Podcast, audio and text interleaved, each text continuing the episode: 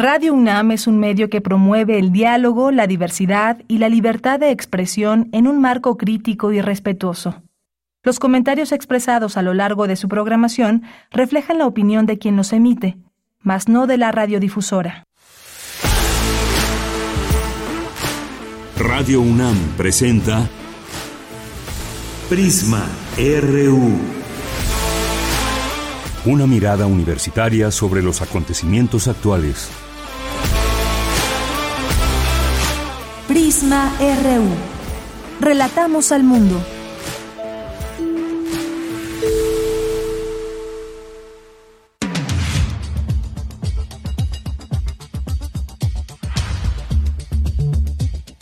Hola, ¿qué tal? Muy buenas tardes. Tengan todas, todos, todos ustedes que nos acompañan a través de la sintonía de Radio UNAM en el 96.1 de FM y en línea en www.radio.unam mx Nos encontramos aquí desde Adolfo Prieto 133 en la colonia del Valle. Un día frío, ¿verdad? Eh, hoy, hoy se siente, bueno, yo he sentido un poquito el frío más intenso que los días pasados y creo que los venideros así están. Así que ya sacamos chamarras, abrigos, todo, porque es el momento de utilizarlos. Bueno, pues hoy Virginia Sánchez y en nombre de Deyanira Morán, titular de este espacio y de todo el equipo que hace posible esta transmisión, les saludamos con mucho gusto y les damos la más cordial bienvenida. Y bueno, pues este miércoles 20 de diciembre vamos a platicar con el doctor Fernando Neira del Centro de Investigaciones sobre América Latina y el Caribe sobre Argentina, pues un pequeño balance, un breve balance ahí a los pocos días de la gestión de Javier Milei, todo este programa que ha planteado, eh, pues por ejemplo esta medida, ¿no? Que amenaza con retirar programas sociales a quienes se manifiesten en las calles, eh, su respuesta ante este huracán que se vivió en alguna región y que dijo, pues ustedes resuélvanlo con sus recursos, muy controversial, muy eh, cuestionable. Yo creo que muchos de los de las posiciones del nuevo presidente de Argentina, bueno, pues el, el, doctor nos va a, a pues ayudar a entender un poco qué está pasando en este país sudamericano. También vamos a hablar sobre el fallo de la Corte Suprema del Estado de Colorado en Estados Unidos que rechaza en este primer momento la postulación de Donald Trump para las presidenciales de 2024. Sin embargo, pues este todavía puede apelar y echar atrás el acuerdo. Así que pues vamos a platicar sobre esto con la doctora Paz Consuelo Márquez Padilla del Centro de Investigaciones sobre América del Norte. Y también vamos a aprovechar para hablar con ella sobre esta legislación establecida por el gobernador de Texas, Greg Abbott, que prácticamente criminaliza a los inmigrantes indocumentados. Así que con estos dos temas vamos a estar platicando con la doctora Márquez Padilla. Hoy no tendremos sección de salud arte que yo realizo, pero tendremos una entrevista con el nutriólogo Juan Carrillo para hablar sobre la comida navideña, que nos brinde algunos consejos para disfrutarla sin posteriores remordimientos, ¿no? Que la disfrutemos, que no nos excedamos, para que después en el año nuevo eh, ahí estemos poniendo entre nuestros, ¿cómo se llaman? Este, propósitos, esa dieta que a veces no llega, ese ejercicio. Mejor, bueno, pues ahí empezar el año bien. Así que bueno, el nutriólogo Juan Carrillo nos va a dar algunos consejos y algunas sugerencias sobre lo que se acostumbra a comer en estas fechas. Y en la sección de Sustenta RU, Daniel Olivares nos va a hablar sobre los beneficios del cereal Mijo, una, una información muy interesante, así que le invitamos a que le escuche de manera atenta. Siempre es importante integrar estos, este tipo de alimentos en nuestro consumo diario porque además, como escucharemos, nos brindan muchísimos beneficios. Y en la sección de Dulce Real, Dulce García va a abordar el tema de los cambios evolutivos de la vida ahí de la mano con el conocimiento del doctor Antonio Lascano. Y en cultura vamos a tener una entrevista con Carlos Estrada que nos va a hablar sobre el nacimiento viviente que se va a presentar en la parroquia franciscana de la Divina Providencia en Coyoacán. Nos va a dar los detalles pues sobre esta este interesante no nacimiento así con, con seres humanos. Ahí bueno nos va a dar detalles de también un poco ahondar en la historia de los nacimientos, cómo se fueron incorporando también esta tradición pues judio-cristiana, pero bueno, ahora ya es una costumbre encontrar en la mayoría de las casas un nacimiento para representar también estas fechas. Así que le invitamos a que se quede con nosotros durante las siguientes dos horas aquí en Prisma RU y nos acompañen a relatar el mundo.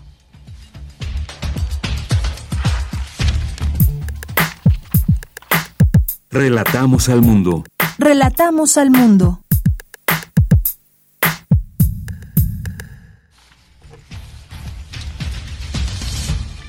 Una de la tarde con nueve minutos y vamos a entrar al resumen informativo en temas universitarios. Importante la historia de las emociones como influencia para fenómenos políticos, sociales y culturales, señala Susana Sonsensky del Instituto de Investigaciones Históricas de la UNAM.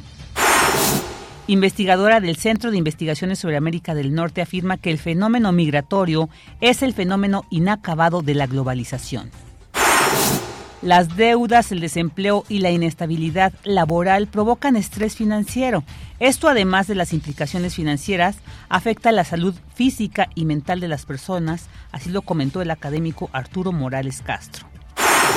Y académica advierte que han aumentado los deslizamientos de tierra. El Instituto de Geografía de la UNAM trabaja en la prevención de estos sucesos.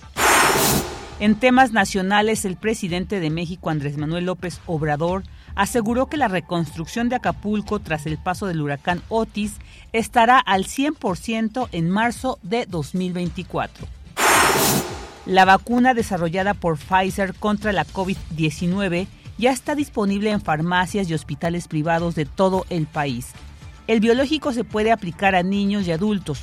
Las vacunas se pondrán en el sitio sin la posibilidad de llevárselas y la Secretaría de Obras y Servicios de la Ciudad de México informó que se llevará a cabo el cierre a la circulación en los kilómetros 24 al 33 de la autopista México-Toluca a partir de las 8 horas de este miércoles 20 y hasta las 16 horas del jueves 21 de diciembre. En temas internacionales, el ex vicepresidente de Ecuador, Jorge Glass, que se encuentra en calidad de huésped en la Embajada de México en Quito, pedirá asilo diplomático a nuestro país, confirmó su abogado. La solicitud la realizará por considerar que es un perseguido político y que ha sufrido una arremetida ilegal, arbitraria e inconstitucional por parte de la Fiscalía ecuatoriana. Las organizaciones tejanas Unión Estadounidense de Libertades Civiles y el Proyecto de Derechos Civiles presentaron una demanda contra la ley SB4 propuesta por el republicano Greg Abbott y que otorga a policías y jueces del Estado la facultad de detener y deportar migrantes sin el debido proceso. El primer ministro israelí Benjamín Netanyahu dijo que Israel continuará la guerra hasta el final, diluyendo las esperanzas de un alto al fuego en los próximos días mientras tienen lugar negociaciones en el Cairo con ese objetivo. Hoy en la UNAM, ¿qué hacer? ¿Qué escuchar? ¿Y a dónde ir?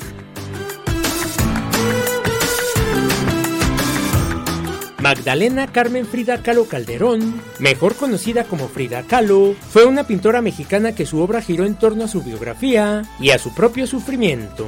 Autora de más de 150 obras, principalmente autorretratos en los que proyectó sus dificultades por sobrevivir a causa de la poliomielitis que sufrió de niña, un accidente vial en la adolescencia y diversos abortos en la edad adulta. A 116 años de su nacimiento y 96 de su fallecimiento, te recomendamos el documental Frida Kahlo, que se encuentra disponible en el apartado Cine en línea del sitio oficial de la Filmoteca de la UNAM, www.filmoteca.unam.mx, diagonal Cine en línea.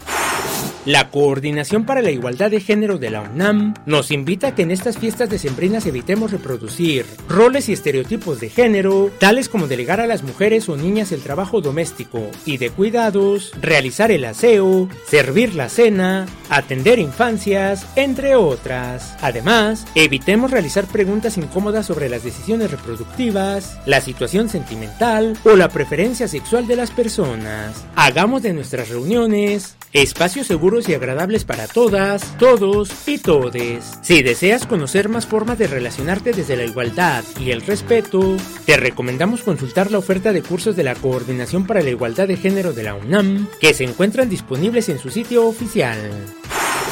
El Colegio de San Ildefonso te invita a visitar y conocer el Memorial Octavio Paz, espacio habilitado como biblioteca y centro de información, donde el Colegio de San Ildefonso rinde homenaje al legado del Premio Nobel de Literatura. El Memorial Octavio Paz lo puedes visitar de martes a domingo, de 11 a 17 horas. Consulta los horarios de las demás exposiciones del Colegio de San Ildefonso ingresando a su sitio oficial. Para Prisma RU, Daniel Olivares Aranda.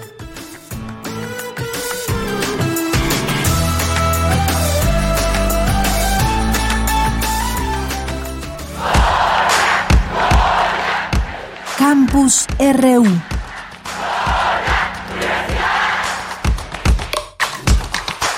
Una de la tarde con 15 minutos y bueno, antes de dar paso a la información que se genera en nuestro campus universitario, queremos mandarle un fuerte abrazo, una gran felicitación a nuestro queridísimo Otto Cázares, que es su cumpleaños. Otto, ya sabes cuánto se te quiere, se te admira y deseamos que la pases súper, súper, súper bien ahí en compañía de tu familia. Bueno, ahora vamos con esta información. Investigadora considera que la migración es parte del fenómeno inacabado de la globalización. La información con mi compañera Cristina Godínez. Adelante, Cris, buenas tardes. Vicky, buenas tardes. Un saludo para ti y para el auditorio de Prisma RU.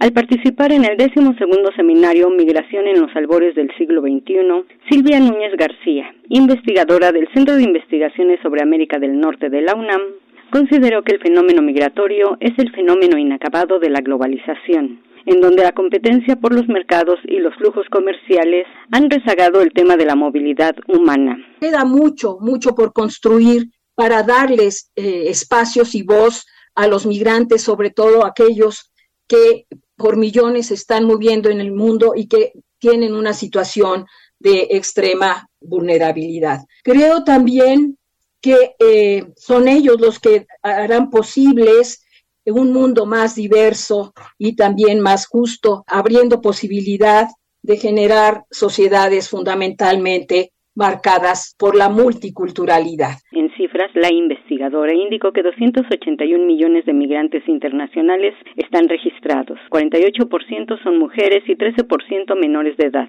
De 2014 a 2022 se registraron 60.000 migrantes desaparecidos o que han perdido la vida.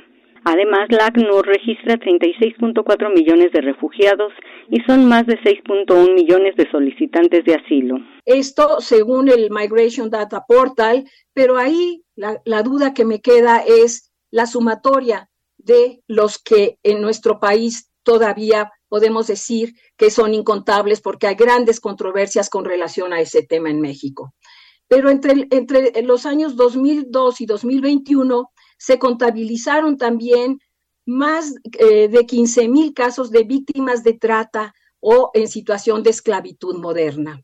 Para mediados de 2023, ACNUR registra alrededor de 6.1 solicitantes de refugio y en este mismo periodo de tiempo se ha podido reubicar solamente e, a lo largo del año que corre 59.500 eh, refugiados, que representa solo el 3% de las necesidades globales, lo cual nos presenta uno de los grandes retos que se tienen en aquellos países donde el número de, de refugiados está subiendo permanentemente. Vicky, este es mi reporte. Buenas tardes. Buenas tardes, Cris. Muchas gracias. Ahora nos vamos con este tema. Investigan en la UNAM la historia de las emociones. La información con Dulce García. Hola, Dulce, ¿qué tal? Buenas tardes.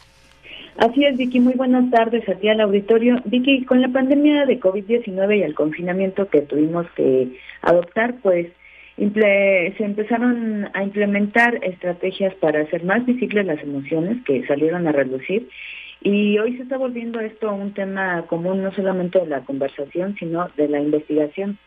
No obstante, desde antes el Instituto de Investigaciones Históricas de la UNAM ya se daba a la tarea de investigar el campo de las emociones, que busca explorar la forma en la que los seres humanos se comportaron y motivaron en la historia, en los procesos y en los acontecimientos históricos que les tocó vivir a través de sentimientos y de afectos de experiencias emocionales.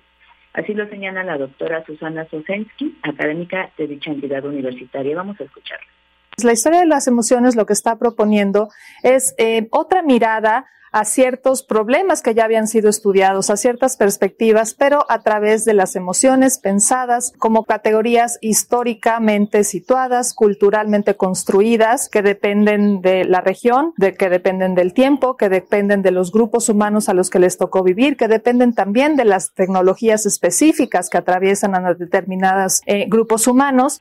Y bueno, Vicky, a decir de la doctora Susana Sosensky, la historia de las emociones nos permite conocer mejor qué ha pasado a lo largo del tiempo con la rabia, el miedo, el amor, la amistad y cómo esos diversos sentimientos influyeron tanto en fenómenos políticos como en fenómenos sociales y culturales. Escuchemos nuevamente.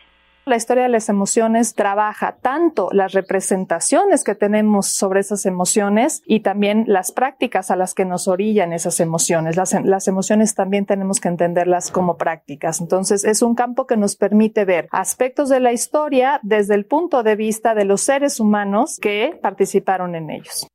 Este, Vicky, contarles a ti al auditorio que todas esas situaciones de las que nos habla la académica se investigan, por ejemplo, en los anuncios de ocasión, que son una fuente muy importante para explorar el mundo emocional del pasado, porque se manifiestan en un espacio público, como lo son periódicos y revistas.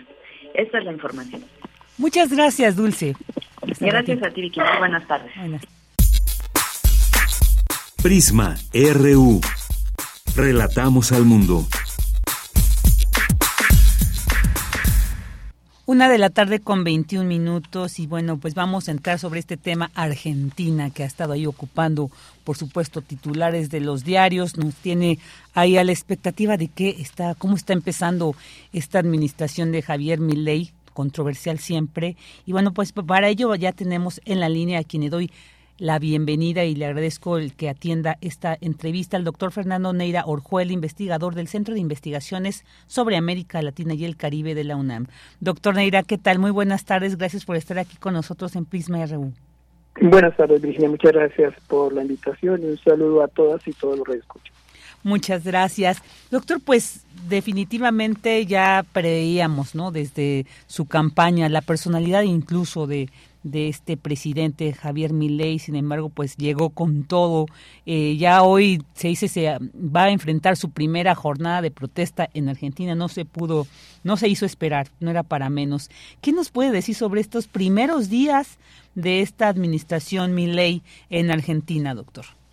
Bueno, pues eh, como tú bien lo dices, creo que para nadie es extraño las decisiones que ha tomado el electo presidente Milei en Argentina y todas eh, son en función de lo que planteó en, en su campaña, ¿no? En donde un poco la, la estrategia fue agredir eh, todo lo que había sido la política económica de eh, presidente eh, anterior y sobre todo hacer una crítica a todo ese sector político kirchnerismo, kirchnerismo que ha tenido el poder pues, en los últimos 16 años, ¿no? Entonces, eh, lo que estamos viendo son medidas que obviamente van a, tener un peso muy fuerte en la economía popular, porque tenemos, por ejemplo, la decisión que ha tomado de la devaluación de la moneda, o sea, eh, la evaluación ha sido bárbara, va a tener un incremento muy importante, todo lo que es la decisión es de suspender la obra pública que no va a dejar que se hagan más eh, obras y va a suspender las que se han firmado y que se pueden eh, eliminar. A eso hay que eh, señalar que ha decidido no hacer nuevas obras públicas, lo cual pues es un tema muy delicado y algo que es también muy preocupante, sobre todo para sectores populares, tiene que ver con esa decisión de reducción a los subsidios de energía y transporte, que finalmente es donde más directamente le pega al bolsillo del consumidor, porque ahí es donde va a notar ese incremento de sus gastos, ¿no? Y, bajo una situación como la que viene atravesando el pueblo argentino, que obviamente lo va a poner en, una crisis aún más fuerte. Si a eso le sumamos la reducción que hizo de la cantidad del Estado, vimos que pasó de 18 ministerios a 9, eso, digamos, son medidas muy fuertes que además no son tan fáciles de que la sociedad las asimile y la economía también las asimile. Nomás en el tema de los ministerios, que tú le quites funciones a nueve, dejes de 18 a 9, eso es muy complicado por toda la, dinámica que tiene cada uno de sus ministerios, la articulación de actividades. En fin, a mí se me hace que ahí él está corriendo un riesgo muy alto porque son decisiones muy radicales para una sociedad que obviamente viene pasando por una situación socioeconómica muy difícil. Claro, y, y, entonces con esto, doctor, pues más que, porque justo creo que lo que fue la situación económica la que llevó a que pues el, el, pueblo argentino optara, ¿no? Por esta por esta presidencia de Milei. Sin embargo, como usted dice, pues se prevé que realmente es el, el primer factor que se va a ver pues eh, afectado no con estas políticas el, económico. Esto es muy esto es pues grave no porque finalmente de ahí derivan de ahí deriva toda la condición eh, pues del país. Claro y, ahí lo que hay en el presente es que quienes votaron eh, digamos no a favor de él porque en realidad lo que se hizo fue votar en contra de esas políticas económicas que venía teniendo el kirchnerismo hacen que eh, la gente quiera ver resultados y quiera ver resultados de inmediato. Y en, y en términos de política económica, esas decisiones eh, toman tiempo. El mismo medio ha dicho que eh, esto se podrá ver en dos, tres años. O sea, prácticamente cuando va a estar acá en su gobierno es que se va a empezar a ver, digamos, según él, los beneficios. el tema es si el pueblo argentino va a aguantar tanto tiempo, porque cuando comiencen a pagar eh, todo lo que son los gastos de alimentos, de transporte, sí, más el precio de la carne está por las nubes, esa es la necesidad para el pueblo argentino. Entonces, ese es el tema, ¿no? Hasta dónde la gente realmente va a soportar este tipo de cosas, eh, que, que, es apretarse aún más el sector de lo que ya lo venía haciendo en, los últimos años. Pero además de esto, aquí se va a un, un, tema muy delicado que pasa por una vez que que lo económico comience a tener ese efecto que ya está teniendo bien el tema social, ¿no? Que también eh, generar unos perros de confrontación con estos sectores que han sido marginados.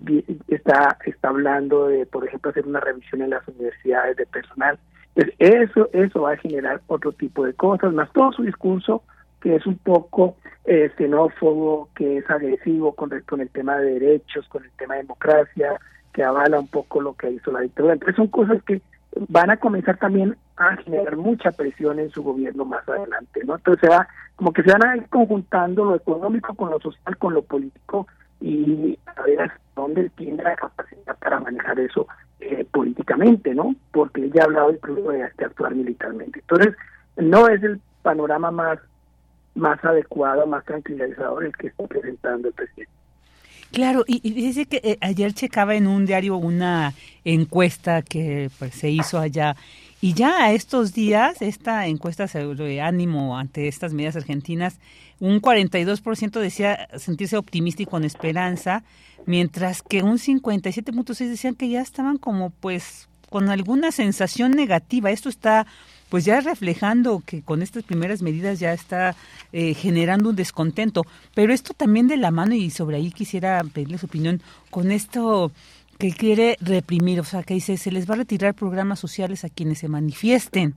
O sea, ahí estamos viendo como pues un problema porque está generando ya un descontento, pero amenaza a quien se manifieste, a quien salga en su uso de derecho de expresión, de manifestación, amenaza con quitarles esto. Entonces también como que esto vislumbra hacia dónde se dirige pues los próximos, este tiempo que, que, tiene por delante mi ley. Sí, claro, no, eh, no olvidemos que pues finalmente su, su mirada es muy, autoritaria, es alguien de extrema derecha, en donde todo ese tema de lo social es visto con cierta displicencia, ¿no? Porque se asocia con eh, movimientos sociales, se, se, asocia con inconformes, y entonces en esa medida eh, que él no dé cuenta de lo social en los términos que se da cuenta de los socios con programas efectivos que realmente ayuden a recuperar la economía, que ayuden a, disminuir esa desigualdad tan, tan galopante que tiene Argentina, que disminuye la pobreza, si eso no se ve en el corto plazo, pues obviamente la gente va a salir a la calle y más con todo lo que le va a implicar aumentar sus gastos en, en, términos de economía familiar, ¿no?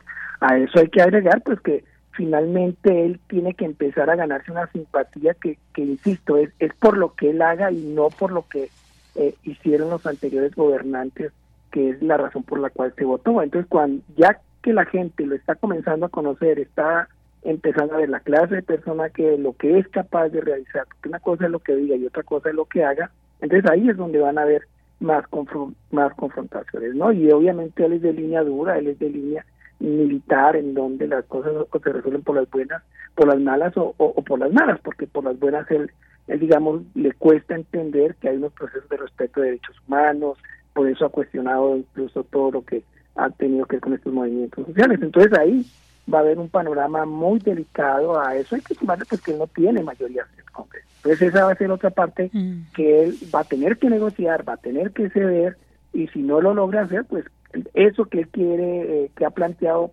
como una perspectiva de, de, mejoramiento del país, no lo va a lograr, ¿no? O sea, no tiene un escenario fácil, porque realmente la situación económica es tan complicada que las medidas que incluso él ha propuesto, muchos economistas dicen que no son necesarias, no, no son suficientes para sacar a la Argentina de la situación en la cual eh, eh, se encuentra, ¿no? Entonces, el, panorama no es el mejor y a eso se suma pues su actitud autoritaria, sí, impositiva y, y que desdice de todos esos logros que se han hecho en Argentina en términos de democracia, en términos de movimientos sociales, en términos de luchas, y eso obviamente la sociedad argentina, tan beligerante como es, no lo va a permitir. Así es, así es. Además llama la atención, bueno, además esta captura que logran hacer los fotógrafos de sus expresiones, realmente es también para analizar, ¿no? Esta, estas expresiones que tienen, porque pareciera de repente una persona que está fuera de sus cabales, entonces pues sí preocupa que una persona así esté tomando estas decisiones. Perdón que me ría, pero es que si veo las imágenes y me causa como un pues esquemor ver con esa de repente una, unas sonrisas, unas miradas muy extrañas. Y también esto, doctor, de que ya se habló que no va a enviar a embajadores ni a Cuba, ni a Venezuela, ni a Nicaragua. Eso también como este replanteamiento de las relaciones internacionales, pues ya sabemos por qué con estos países en particular, pero me gustaría conocer su opinión. Sí, mira, eso es parte, pues obviamente, de, de, su lineamiento eh, como persona de extrema derecha, en donde obviamente él, él está inmerso en, gobiernos de izquierda en América Latina y su situación obviamente lo obliga a asumir e-, esa actitud de rechazo al gobierno cubano, venezolano, con, con Nicaragua. Y eso obviamente va a tener un peso en la región, sobre todo en lo que tiene que ver en principio con Mercosur, porque acordémonos que el mismo Bolsonaro en su momento cuando llegó al poder hizo lo mismo, ¿no? Despreciar todos los logros de, Mercosur, despreciar todo ese proceso integracionista que se estaba dando en la región. Esto lo que va a fortalecer es al Magro y a la OEA y esto va a fortalecer obviamente el discurso norteamericano en América Latina, va a afectar esos procesos de integración que se venían dando con los nuevos eh, gobiernos progresistas que hayan, se hayan implementado en la región. Entonces, no cabe duda que en términos eh, de relaciones internacionales, mi ley va a generar mucho choque, mucha confrontación y obviamente eso, eh, digamos que afecta a esa idea de integración que se venía gestando en América Latina y sobre todo esa idea de evitar una mayor intervención de los Estados Unidos en, la región. ¿no? Eh, mi ley es, le está apostando incluso desde su mirada política y económica es al intervencionismo, el intervencionismo, todo el capital privado en, en la economía. Eso implica el, eh, una visión, por ejemplo, de lo ambiental muy limitada. El de derecho desprecia lo ambiental. Eh, un poco en la misma línea que lo hacía Bolsonaro. Entonces es, preocupante porque la lucha ha sido precisamente por eh, proteger ese tipo de cosas a nivel internacional. Claro, y, bueno, es, tan curioso que de repente a estas alturas eh, sigan posicionándose. También quisiera preguntarle sobre un tema en estas modificaciones, en estas medidas que ha planteado, un punto que hemos visto que la mayoría de los gobiernos, eh, incluso algunos de, de centro izquierda, que inmediatamente se van con las jubilaciones, doctor. Y, aunque ya se vio que generan, pues lo vimos incluso en Francia, ¿no? Cuando se planteaba esto, eh, ¿hacia dónde se prevé? ¿Cuáles serán las condiciones de esta, de este, digamos, estas condiciones de la jubilación en Argentina y qué tanto por ahí también podría, pues, desencadenar toda una movilización y un descontento?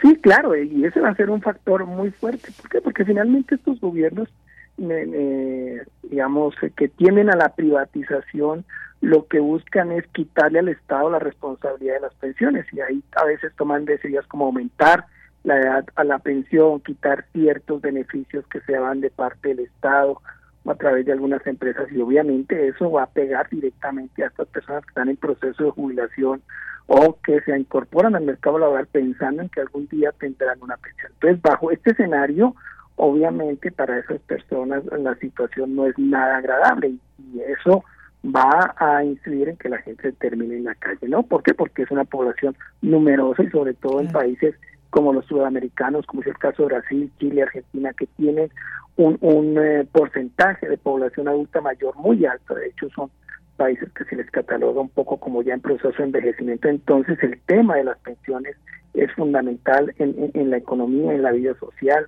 de las personas, ¿no? Entonces, ahí vamos a tener, o él va a tener que enfrentar una situación muy difícil porque la gente pues no va a ver con buenos ojos que le limiten sus pensiones, que se las quiten o que le incrementen la edad de jubilación. Procesos que históricamente han sido siempre rechazados por esta población adulta mayor. Así es, así es, muy, muy interesante esto que usted nos plantea. Y bueno, pues ya para ir cerrando, sí quisiera preguntarle también, pues precisamente yo hablaba de relaciones internacionales, más bien era relaciones regionales, pero ahora sí me voy con esta, eh, esta posición llamó la atención, ya con mi ley, en, esta Asamblea General de la ONU respecto a la situación de Israel-Palestina. Eh, y bueno, que hubo países de América Latina que votaron en contra de este llamado al cese del fuego, pero Argentina se abstuvo. ¿Cómo entender esto, esta posición. Si hubiera esperado que tal vez también hubiera votado en contra, ¿no? De esta decisión de cese el fuego, pero llama la atención el que se ha abstenido. ¿Hacia dónde estaría como mirando el gobierno argentino para decir me abstengo como para entender esta posición? Bueno, aquí yo creo que hay que recordar que, que un porcentaje importante de la población argentina, pues que es un país que ha tenido una presencia de migrantes de, de Europa y de diferentes partes, hace que, que la mirada o la relación con Israel eh, en Argentina sea muy particular, ¿no? Entonces, eh, es una, una población que tiene un peso importante políticamente, económicamente, y en esa medida, pues el, el, el permanecer neutro es un poco ni para aquí ni para allá, porque digo, también apoyar implicaría eh, para un país como Argentina, que consolidado internacionalmente como eh, en la vanguardia del respeto de los derechos humanos, sí, de, lo, de lo todo lo que tiene que ver con este proceso de genocidio que ha vivido, pues sería incoherente que apoyara a Israel y entonces, pero tampoco podía eh, votar en contra precisamente por esta situación de este porcentaje de población judía. Entonces yo creo que que la decisión entre comillas más más estable, más beneficiosa fue eh, asumirse eh, neutral en la situación, no precisamente para no eh, generar mayor conflicto, ya sea que tomara una decisión u otra. En ambos casos eh, se iban a venir diferentes sectores a presionar al gobierno, como ha ocurrido con los, con los presidentes de América Latina que abiertamente han estado en contra de Israel, ¿no? Que incluso han estado a punto de romper relaciones, como es el caso de Colombia, con las declaraciones del presidente Pedro. Qué interesante esto que nos ha dicho, si nos deja, nos aclara un poco esta posición que generaba con un poco de duda de por qué. Doctor, pues ya para finalizar, algo que nos quiera decir sobre que algún punto, algún punto que tendríamos que estar también mirando sobre esta situación en Argentina. Bueno, mira, yo creo que, que eh, lo que pase con ley en Argentina sí va a marcar mucho de lo, del futuro venidero para América Latina, porque pensando en, en un escenario donde él logre sacar a, Argentina adelante y logre reivindicar, eh, hacer todo lo que él planteaba como reivindicaciones de carácter económico y social, eso sería un espaldarazo oh, muy fuerte y sería un apoyo para, para futuros gobiernos de extrema derecha. ¿sí? Y, recordemos que pronto en, los países van a terminar eh, diferentes gobiernos y entonces ahí tendrían como un ejemplo que los empoderaría. De no ser así, como es lo que parece ocurrir, que, que mi ley no logre cumplir, pues se ratificaría lo que ya han eh, señalado diferentes expertos en términos de que eh, el, el manejo político de planteados de esta idea de la privatización, de este modelo neoliberal, pues ya caducó en América Latina y habría que pensar en nuevos modelos alternativos. ¿no? Eso es lo que está en juego, ¿no? Si ese modelo privatizador, ese modelo neoliberal eh, que busca desaparecer, desaparecer el Estado, es lo que le conviene a la región o por el contrario hay que seguir intentando por modelos progresistas de una economía más social que realmente le dé a la, a la región esa estabilidad económica, política y social que tanto necesita. Perfecto, pues excelente, excelente esto que nos ha planteado para seguir mirando, es muy importante. Y pues bueno, le agradecemos muchísimo, doctor Fernando Neira, y también pues le deseamos felices fiestas, le mandamos un fuerte abrazo y con todo el agradecimiento pues a lo largo de estas participaciones que usted nos ha dado eh, aquí en Prisma RU, muy valiosas, por supuesto, y pues eh, le esperamos escucharle el siguiente año, mientras tanto le mandamos un fuerte abrazo. Claro que sí, muchas gracias a ti, Virginia. Un saludo a todas y todos tus radioescuchos. Una feliz Navidad, un feliz año. Y claro, aquí estamos a las órdenes para lo que se requiera. Muchas gracias. Hasta pronto, doctor. Hasta pronto. El doctor Fernando Neira Orjuel, investigador del Centro de Investigaciones sobre América Latina y el Caribe. Continuamos. Tu opinión es muy importante. Escríbenos al correo electrónico prisma.radiounam@gmail.com.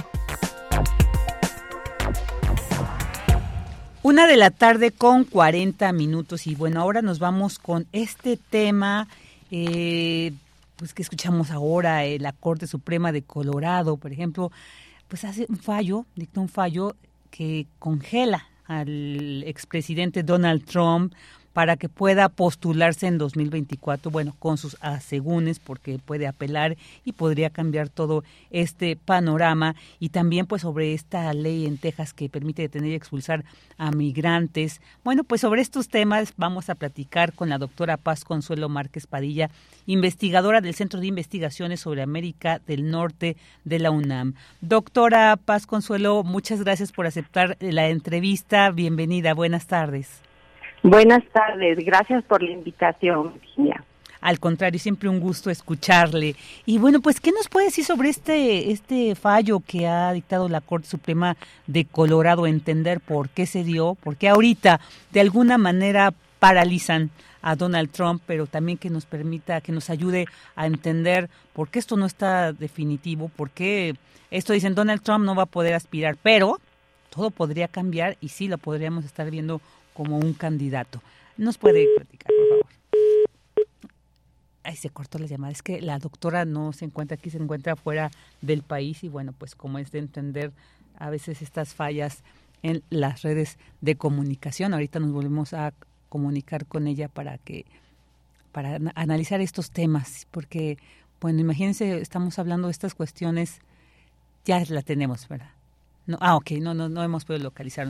Estas cuestiones que estábamos hablando, Bolsonaro, Milley, y bueno, creo que Donald Trump, que además lo tenemos, lo tuvimos aquí en el país vecino, pues ya vimos todas estas políticas igualmente racistas, discriminatorias, eh, que lo único que hacen pues es dividir más a la gente, reducir las capacidades de, vida. Entonces ya, ya tenemos a la doctora aquí en línea. Doctora, ya retomamos con usted la, la, la, comunicación. Ahora sí que nos diga sobre este, esta decisión de la Corte Suprema de Colorado. Bueno, pues verdaderamente estamos en un momento muy importante para los Estados Unidos. La decisión de esta Corte puede tener muchísimas consecuencias y va a haber un gran debate dentro de Estados Unidos.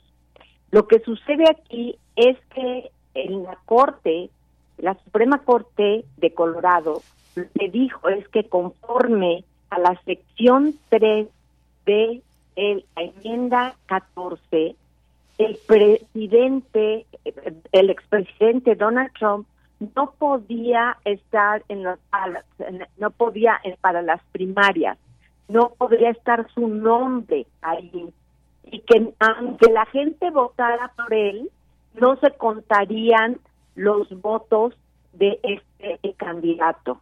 ¿Y por qué?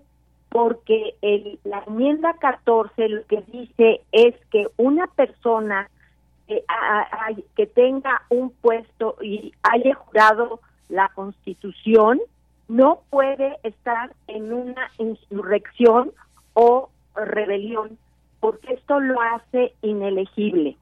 no puede ser elegible. Es decir, lo interesante del caso es que muchas veces en Estados Unidos se van a, a, cuestiones muy técnicas del derecho. Mm. Entonces, por una parte dicen, los abogados de Trump lo que están diciendo es, ahí dice que tenga un puesto y el presidente no tiene un puesto, él tiene algo mucho más importante eso. Sin embargo, los abogados que, están en favor de este caso dice, esto abarca a todos y es el puesto de la presidencia, es al, primero, al primero que le, le tiene que decir que si tú juras la constitución, no puedes estar en una insurrección o rebelión o incitar a esta. Lo importante es que la, la Corte ya decidió que Trump sí estuvo eh, en esta insurrección. O sea, no solamente eh, habló y trató de llamar a la gente que fuera esta insurrección, sino que realmente tuvo una posición activa en esto. Entonces, esto es eh, muy delicado. Fue una decisión que lo dice cuatro contra tres, o sea, no, no por unanimidad pero cuatro, pues, y sí, eh, hay una discusión ahorita en los Estados Unidos de los profesores más importantes de Harvard, eh, de de otras universidades que están viendo la trascendencia de este caso, ¿no? Porque eh, piensan que no se debe de dejar a una gente que participó en esa forma, eh, el que esté en, en, la, en esta elección, del 2024. Entonces e, es algo que va a tener muchísimas consecuencias. Ahora, la, esto todavía no es definitivo. Lo que se piensa es que la Suprema Corte va a tomar este caso por lo trascendente que es. Pero, ah, sin embargo, esto lo acaban de dar ahorita en la noticia. Eh, supuestamente eh, eh, quería que esto rápido la Suprema Corte lo empezara a discutir y empezara a decir si puede estar o no puede estar en la boleta el nombre de Donald Trump. Eh, sin embargo, eh, los asesores legales de Donald Trump acaban de decir que no quieren que la Suprema Corte Ay, perdón, Habíamos perdido un poco la, no la escuchamos. Ya, ya ahí la tenemos nuevamente. Ah, a ver. Sí, sí. que eh, lo, que acaba de salir ahorita es que el, el eh, supuestamente eh, eh, los abogados querían que rápido la Suprema Corte tomara el caso y decidiera esto antes de, de enero 4, que suspendieron la decisión para que se haga enero 4 para que entre o no entre en la boleta, pero que decidiera rápidamente la Suprema Corte. Pero los abogados ya dijeron que no quieren que ya la Suprema Corte decida si tiene inmunidad el presidente Trump eh, como expresidente y que entonces no lo pueden estar juzgando de esta forma.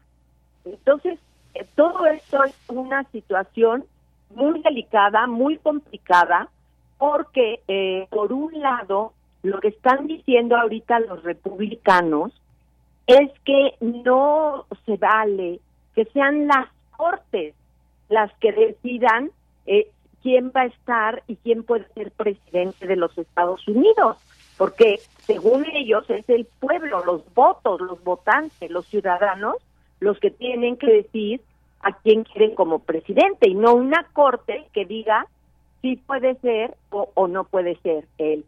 ¿no? Entonces, esta es la discusión. Aquí vimos que todos eh, los candidatos, tanto Christie como Haley como DeSantis, eh, eh, republicanos, los que quieren ser el candidato, los que están compitiendo, todos salieron a defender a Trump.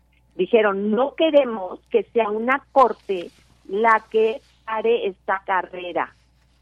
por otro lado, muchos asesores de Trump pues están contentos porque se han dado cuenta que cada vez que atacan a, Trump eh, a través eh, de las instancias legales, esto hace que su base republicana más fuerte, que es un 30%, lo defienda más, este, tenga más pasión para participar y den mucho más dinero. Entonces es una situación realmente muy complicada y todas las decisiones que se vayan tomando eh, pues van a ser verdaderamente históricas porque porque esta esta ley fíjate, Virginia, que surge eh, después de la guerra de secesión. Es una ley muy antigua que en realidad lo que no querían es que se la, pues todavía estaba la situación muy complicada en todo Estados Unidos. No querían que alguien levantara en, en, armas eh, los confederados y volviera a tomar el poder, ¿no? Entonces, entonces ahorita no tienen más que ese antecedente. Entonces, eh, a ver qué es lo que van a decidir eh, en esta Suprema Corte, pero sabemos que es una Suprema Corte que es básicamente eh, conservadora, porque hay una mayoría de conservadores. Solamente hay tres liberales y hay seis conservadores. Entonces, obviamente, de estos, tres los nombró Trump. Entonces, la situación realmente es muy difícil. Claro, y, también se plantea, bueno, aquí de que eh, eh, este fallo también indica que si Trump apela ante la Corte Suprema antes del 4 de enero, eh, esta decisión se suspende hasta que el Tribunal más alto de, Estados Unidos anuncie si acepta el caso o no. ¿Esto también qué, qué implicaciones tendría? O sea, ¿en qué, ¿en qué posición dejaría a Trump y entonces también qué tanto se podría echar atrás este este fallo. Bueno, aunque digamos que aunque eh, se dejara que en Colorado esto sucediera, en a muchos estados ha habido demandas similares y no han funcionado. Mm. Entonces eso no quiere decir que realmente separaría a, a Trump como candidato. Mm. Simplemente que si la Suprema Corte, lo, delicado aquí y lo interesante es si la Suprema Corte empieza ya también a decidir si el presidente Trump va a tener inmunidad, eh, como estuvo alentando para que se diera una insurrección en los Estados Unidos o no. Entonces, eso es lo que se hace más delicado, digamos, que, que va subiendo de tribunales y puede llevar a una discusión muy importante dentro de la misma Suprema Corte, que a pesar de que sean muy conservadores, pues eh, los va a poner en una situación eh, muy delicada, porque, bueno, pues todo el pueblo americano vio cómo eh, lo que sucedió el, el 6 de enero cuando hubo la insurrección en, el Capitolio, ¿no? Entonces, eso es lo que es eh, muy delicado. Claro, sí, es lo que tendremos que estar ahí siguiendo, ¿no? En estos posteriores días, porque, bueno, pues ya quedan pocos meses para estas, estas elecciones, entonces, bueno, todavía se, se vislumbra un, un complejo panorama. Doctora, y bueno, ahora sí, sí, algo para cerrar este tema irnos con lo, esta ley adoptada por el gobernador de Texas, pero algo con lo que quiera cerrar, pues este tema como es trascendental, estamos eh, viviendo también un momento histórico, entonces que para cerrar este tema, ¿qué nos puede decir? Bueno, pues eh, en realidad lo que es interesante es que ahorita en Estados Unidos eh, los dos grupos están viendo una amenaza a la democracia. Mm. por un lado, los demócratas ven esta amenaza en, Trump que llevó esa insurrección y que ahorita en sus declaraciones dice que él el primer día va a ser un dictador eh, eh, y, eh, y vieron cómo trató de aceptar todos los pesos y contrapesos en los Estados Unidos. Entonces lo ven como una verdadera amenaza, pero por otro lado, los republicanos ven el que no dejen competir en esta elección a, Trump es en realidad la verdadera amenaza a la democracia. Entonces esto es lo que en, debates muy fuertes, muy duros, dentro de una situación que la sociedad estadounidense está muy polarizada. Entonces eso es lo que lo que vienen días muy difíciles en los Estados Unidos. Muy bien, muy bien, doctora. Pues ahí iremos atendiendo. Y ahora, ¿qué nos puede decir sobre esta ley adoptada por el gobernador de Texas, Greg Abbott, que prácticamente criminaliza? Bueno, se pondría, ya se llevaría a cabo a partir de marzo, pero bueno, pues ha generado también, incluso dentro de ahí en, en el estado, ahí en Texas, pues protestas por lo que implica esta esta ley violatoria dicen de la legislación federal anticonstitucional viola las garantías individuales los derechos humanos esto de que pues si ese es sospechoso por estas eh, eh, digamos ciertos rasgos cierta consideración que puedan tener eh, alguna persona y se crea que es inmigrante y se le comprueba que no tiene papeles que hasta se le pueda procesar por el delito de no contar con ellos. ¿Qué nos puede decir sobre esta ley, doctor? Bueno, pues aquí vemos una situación eh, eh, del federalismo estadounidense en que la parte de migración le toca al gobierno federal. Y lo que está haciendo ahorita el gobernador Greg Abbott es tomar un papel que no le corresponde. y él, pero él lo que está comentando es que el presidente Biden no ha cumplido con su función y que no le está dando la seguridad a los tejanos y que entonces él es el que va a llevar a cabo esto. Él, con esta ley eh, SB 4 lo que dice es que es un crimen eh, eh, eh inmigrar a Texas sin documentos y entonces puede ser juzgado en los juicios penales esto lo que estamos viendo, o sea, normalmente es el gobierno federal con oficiales de inmigración los que van a tomar a los inmigrantes y no los policías normales de Texas.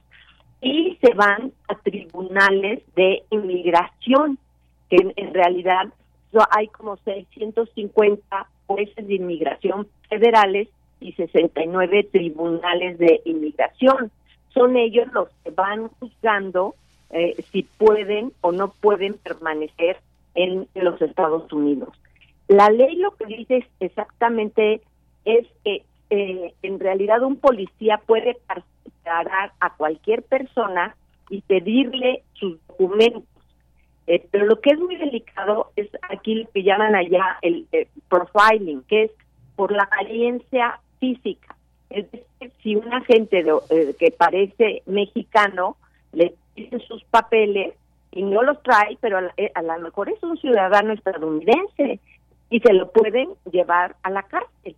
Esto es lo que viola los derechos civiles de los ciudadanos y eh, es muy delicado. Lo que es increíble es que 40% de la población de Texas es de origen hispano.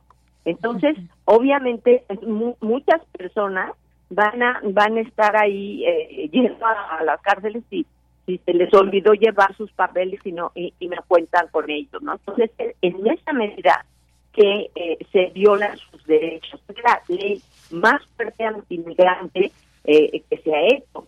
Hubo una ley de Arizona, eh, la ley de Arizona 1070, que este, eh, esto lo hacía, era muy parecida a esta ley y sin embargo aquí se va, esta ley, esta ley se va a juzgar por la federación y la, la Suprema Corte dice que es una violación de los de los derechos de los ciudadanos y se tira la ley, o sea, la, la ley no no se deja promulgada.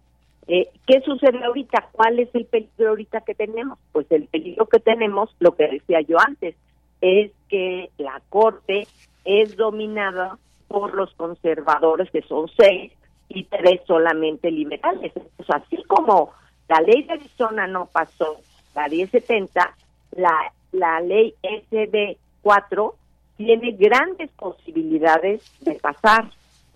Eh, porque aparte tenemos que darnos cuenta que sí, eh, tenemos que ver que sí Estados Unidos está teniendo un problema de migración. Vemos hasta en estados que eh, normalmente son más liberales, que ahorita están echando para atrás eh, sus políticas más abiertas, como por ejemplo Nueva York, que ahorita eh, ya están diciendo que solamente se les va a dar eh, 60 días que estén, eh, digamos, en, en, un lugar refugiándose los inmigrantes, que después de 60 días se van a tener que ir a otros lados. Entonces, Nueva York ya empezó a limitar. Por ejemplo, es interesante ver por otro lado lugares como Chicago, que en Chicago dicen esto de los 60 días, que nada más tienen 60 días para estar en el albergue, pero dicen nosotros los vamos a ayudar a encontrar a sus parientes o a alguien que, que los quiera proteger, que les quiera ofrecer trabajo. Esto es un caso mucho más interesante. Lo que se está dando es un experimento eh, muy adecuado, muy civilizado, que realmente buscan eh, proteger a, a inmigrantes. Y aparte buscan resolver también su problema, que recordemos que la inmigración en Estados Unidos está en 3.7, que es, eh, perdón, el desempleo está en 3.7, que es muy bajo, y necesitan trabajadores, ¿no? Entonces, sí, eh, yo creo que este experimento que están haciendo ellos de darles permisos de trabajo y todo eso para que puedan trabajar un tiempo, pues con eso ellos pueden sobrevivir y de esa forma tampoco le, le, van a costar al, al gobierno, que es, lo que lo que ya están argumentando eh, los alcaldes y los gobernadores.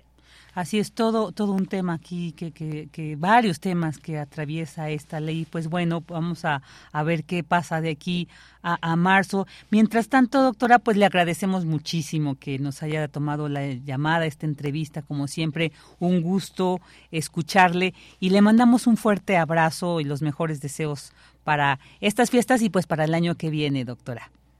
Igualmente, Virginia, muchas felicidades y felicidades a todo tu auditorio. Muchas gracias. Hasta pronto. Hasta pronto. La doctora Paz Consuelo Márquez Padilla, investigadora del Centro de Investigaciones sobre América del Norte. Ya llegamos al final de la primera hora, así que nos vamos a un corte. Tu opinión es muy importante. Escríbenos al correo electrónico prisma.radiounam@gmail.com.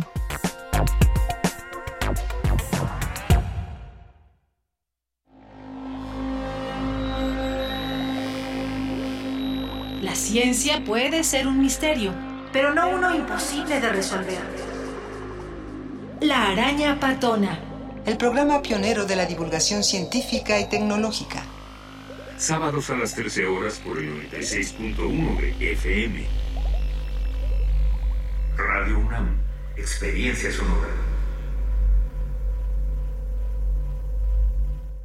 El próximo 2 de junio de 2024, las elecciones estarán en manos de la ciudadanía. Puedes observar el proceso electoral, recibir y contar los votos de tu comunidad. Revisa las convocatorias. Con tu participación se instalarán más de 170.000 casillas para elegir a quien ocupará la presidencia de la República y más de 20.000 cargos en todo el país. Participa. Tu decisión es importante.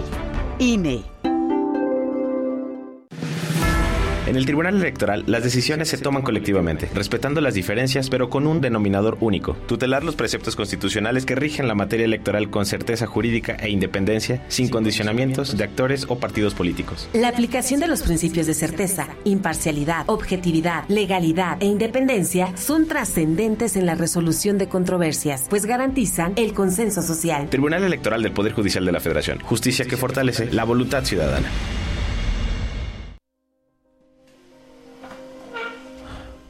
Mi nombre es Manuel y tengo autismo. Nunca he conocido a un locutor de radio como yo. Me llamo Jorge y soy invidente. El otro día mi hijo me preguntó que por qué no había papás como yo en la televisión. Me partió el alma no saber qué responder. Mi nombre es Patricia y mi sueño es ser reportera. No lo hago porque me da miedo que me juzguen por usar los pies como mis manos. No te hagas ideas. La idea es que me conozcas. No te hagas ideas. La idea es que me conozcas. No, no te, te, hagas ideas. ideas. La idea, La idea es, es que, que, me conozcas. conozcas. Con los votos de los diputados y senadores del Partido Verde, se logró la mayoría para aprobar la reforma constitucional que garantiza que los programas sociales del presidente López Obrador sean un derecho permanente. Y año tras año los diputados del Verde votan para otorgar recursos para la pensión universal de adultos mayores, el apoyo económico del programa Jóvenes Construyendo el Futuro, las becas bienestar para todas las familias con hijos en educación básica y la beca universal para estudiantes de preparatoria. La 4T también es verde, Partido Verde Ciudad de México. Chilango Mix. Con Salomón, seguro. Salomón, Chertorivsky. En movimiento por la ciudad. Salomón o Chertorivsky, como me quieras llamar. Aquí está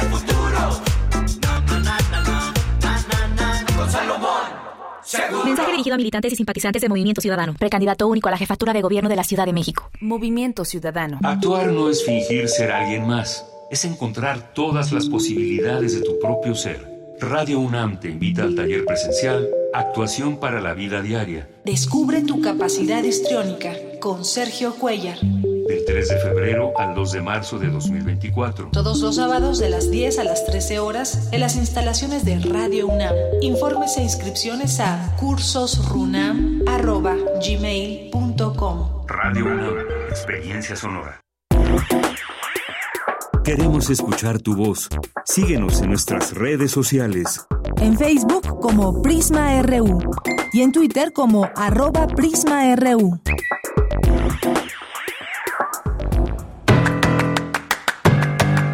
Mañana en la UNAM, ¿qué hacer? ¿Qué escuchar? ¿Y a dónde ir?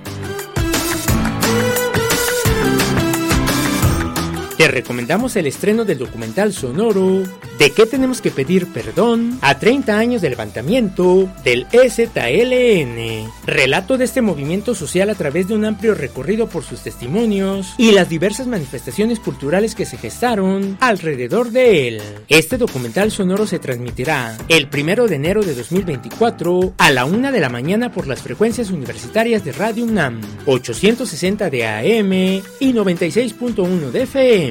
Contarán con una repetición el mismo primero de enero a las 16 horas por el 96.1 de FM y a las 15 horas por el 860 de AM.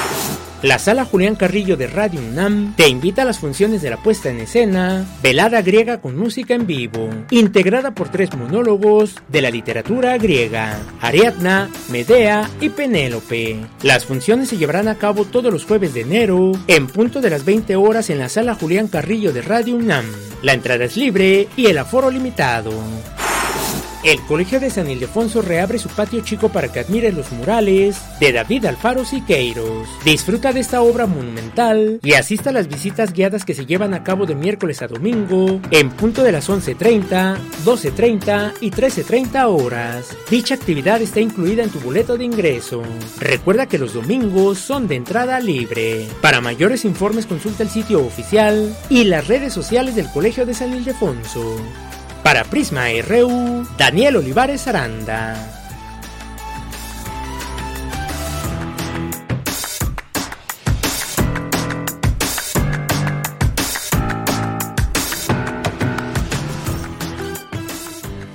Dos de la tarde con siete minutos y bueno, vamos a pasar a los saludos aquí de que nos hacen llegar también a través de las redes, en este caso del ex, ex Twitter.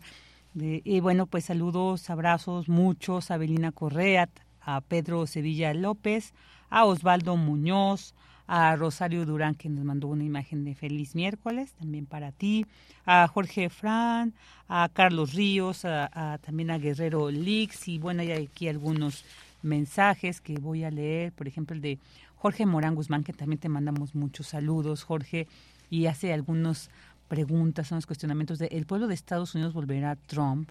¿Qué le ha pasado al pueblo argentino? Bueno, yo creo que estos dos casos, o sea, Argentina nos muestra de que todo es posible, Jorge. Creo que eh, no solamente aquí en la región, en el mundo, hemos visto cómo de repente se eligen, llegan, se reeligen incluso presidentes que uno creería de que, bueno, pues ya con la experiencia no vuelven a, no regresan, pero bueno, estamos viendo.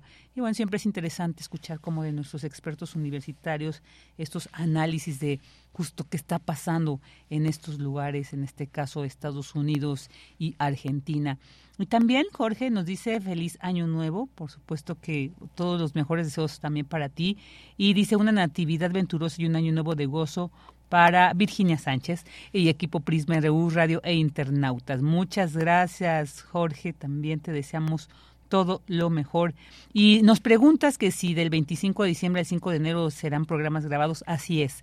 Eh, la semana que viene va a estar, eh, ya se grabó, pero la que sigue ya regresa de Yanira a estos micrófonos con el equipo respectivo, porque hacemos dos equipos. Entonces, la siguiente semana ya en, la primera de, pues sí, todavía estará como parte, no, ya será la segunda, ¿verdad? Semana de enero, ya estarán aquí los programas en vivos de Prisma RU. Y bueno, también aquí otro que respondió a la felicitación que hizo David Castillo Pérez, dice muy buenas tardes al gran equipo de Prisma RU, eh, de David. Dice, al igual que a los invitados y colaboradores, radionautas y escuchas del mejor noticiero universitario y no universitario. Gracias eh, por tus agradecimientos, David. Y felicita a, dice, feliz cumpleaños al admirado Otto Cázares. Y nos pone una imagen que dice, necesito una taza de café. Sería mejor una olla de café pensándolo bien, lo que necesito es una finca de café. Estaría excelente. ya nada más tendríamos que decir, lo quiero y ahí lo tendríamos. Entonces sería muy bien. Creo que somos muy... Eh, no, dicen adicto al café. No, es que lo apreciamos. Es tan rico el café, te pone tan de buenas a veces con el frío, ¿no? Qué bien cae.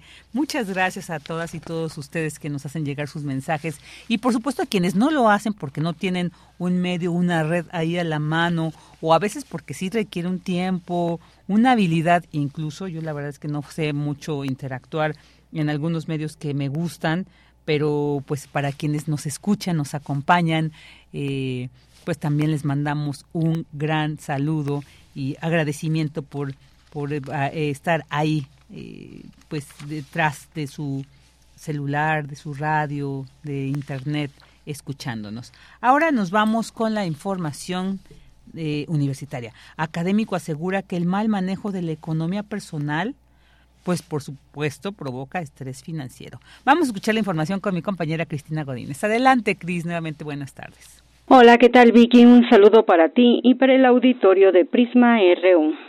Las deudas, el desempleo y la inestabilidad laboral provocan estrés financiero.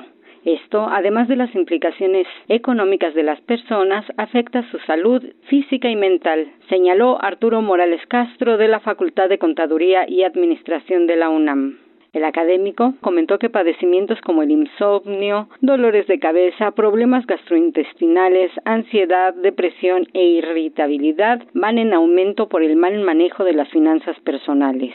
Se entiende como una condición emocional y psicológica que resulta de la preocupación constante y la ansiedad relacionada con los problemas financieros, las deudas excesivas que tenemos, con tarjetas de crédito, con créditos personales falta de ahorro, que no tengamos un colchón como le llaman en el medio, nos afecta directamente a la productividad de las empresas o las instituciones donde laboran, porque los distrae.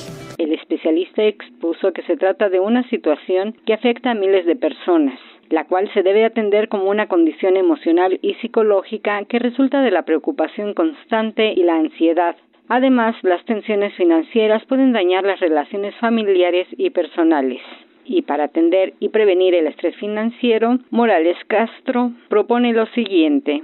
Elaborar un presupuesto, liquidar deudas que cobran más intereses, eh, ahorrar regularmente, eh, no monetariamente, sino en todo en tu, estilo de vida. Educación financiera, eh, aprender cómo gestionar un presupuesto y buscar apoyos profesionales. Por último, Arturo Morales Castro les dice a las personas que tengan cuidado con las empresas que a cambio de dinero prometen soluciones rápidas para resolver problemas financieros, ya que en muchos de los casos son fraudulentas y pueden empeorar el problema. El académico les sugiere que verifiquen su legitimidad y consulten las reseñas y opiniones de otros clientes antes de llevar a cabo cualquier transacción con ellas. Vicky, este es mi reporte. Buenas tardes. Buenas tardes, Cris. Muchas gracias. Y ahora ya nos vamos con esta otra nota. Advierte académica de la UNAM que han aumentado los deslizamientos de la tierra. Le doy nuevamente la bienvenida a Dulce García. Adelante. Así es, Vicky. Muy buenas tardes nuevamente a ti al auditorio. Eh, te cuento que durante el sexto Foro Mundial de Deslizamientos, organizado por el Consorcio Internacional de Deslizamientos de Tierra, esta es una iniciativa mundial fundada hace más de 20 años en la Universidad de Kioto, Japón. La UNAM, a, la UNAM se le otorgó a través del Instituto de Geofísica la certificación como Centro Mundial de Excelencia en Investigación de Deslizamientos. La primera certificación que obtuvo nuestra universidad en la materia fue en 2011. Hoy nuestra Casa de Estudios continúa profundizando estas investigaciones la doctora Iracema Alcántara Ayala, investigadora y exdirectora del Instituto de Geografía de la UNAM, destaca que dichos estudios son importantes para saber por qué los deslizamientos de tierra y los desastres desencadenados por este tipo de fenómenos se han incrementado de manera preocupante en las últimas décadas. En el mundo de 1900 a 2022 se registraron 842 sucesos originados por este fenómeno en los cuales se perdieron más de 72 mil vidas y aproximadamente 14.8 millones de personas fueron afectadas, de acuerdo con la base de datos internacionales sobre catástrofes en DAT. Esto significa, Vicky, que en promedio 121 mil individuos son perjudicados en el orbe cada año, pero añadió que las cifras se consideran el límite inferior del impacto real en las vidas humanas porque no se contabilizan los pequeños eventos o medianos que suceden de este tipo. Estos sucesos se presentan principalmente en las laderas inestables. Además de la geología, hay que considerar factores naturales como las condiciones hidrológicas, el efecto de la intemperie, la actividad volcánica y la tectónica también. Se suma la actividad humana que contribuye a través de prácticas como deforestación, minería, construcción de caminos, fugas de agua en tubería y terrazas para cultivos. En ese sentido, Vicky, la académica reiteró que el incremento de estos sucesos en la ocurrencia en zonas rurales y urbanas se debe principalmente a la influencia de origen humano, como explosiones artificiales, excavaciones, sobrepeso, fugas en los sistemas de agua potable y drenaje, construcción también de taludes artificiales inestables y especialmente al desarrollo de asentamientos en laderas susceptibles.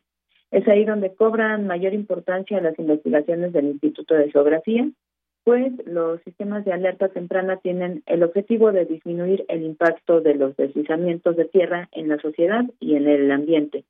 Estos son mecanismos de prevención integrados por un sistema de instrumentación y monitoreo que mide el movimiento de los materiales que construyen las laderas susceptibles a la inestabilidad y que buscan predecir las condiciones bajo las cuales pueden suceder para advertir la de su posible afectación a las autoridades y a la población. Se componen por, e, por elementos básicos, esto sería una instrumentación y el monitoreo de los deslizamientos, identificación de los umbrales y los datos para el establecimiento de avisos y alertas, la comunicación y la respuesta. Por supuesto, requieren articulación con los diversos sectores de la sociedad en riesgo, así como mantenimiento y funcionamiento permanentes. La universitaria sugirió, Vicky, entonces centrar mayores esfuerzos en planificación, ordenamiento territorial y la manera en que desarrollamos y compartimos nuestras prácticas en las áreas científicas y tecnológicas, así como los marcos legislativos para que haya una mayor prevención ante estos riesgos. Esta es la información. Muchas gracias, Dulce. Buenas tardes y hasta mañana. Gracias a ti, Vicky. Muy buenas tardes. Buenas tardes. Bueno, y ahora nos vamos a la sección que sigue.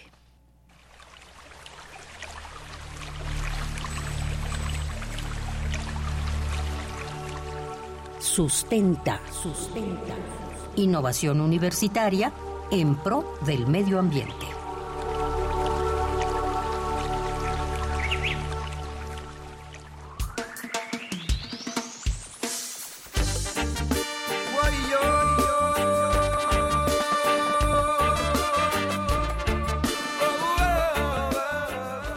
Excelente tarde para ti, Vicky, y todo el público radio escucha de Prisma RU. Les saluda Daniel Olivares Aranda desde los micrófonos universitarios de Radio UNAM.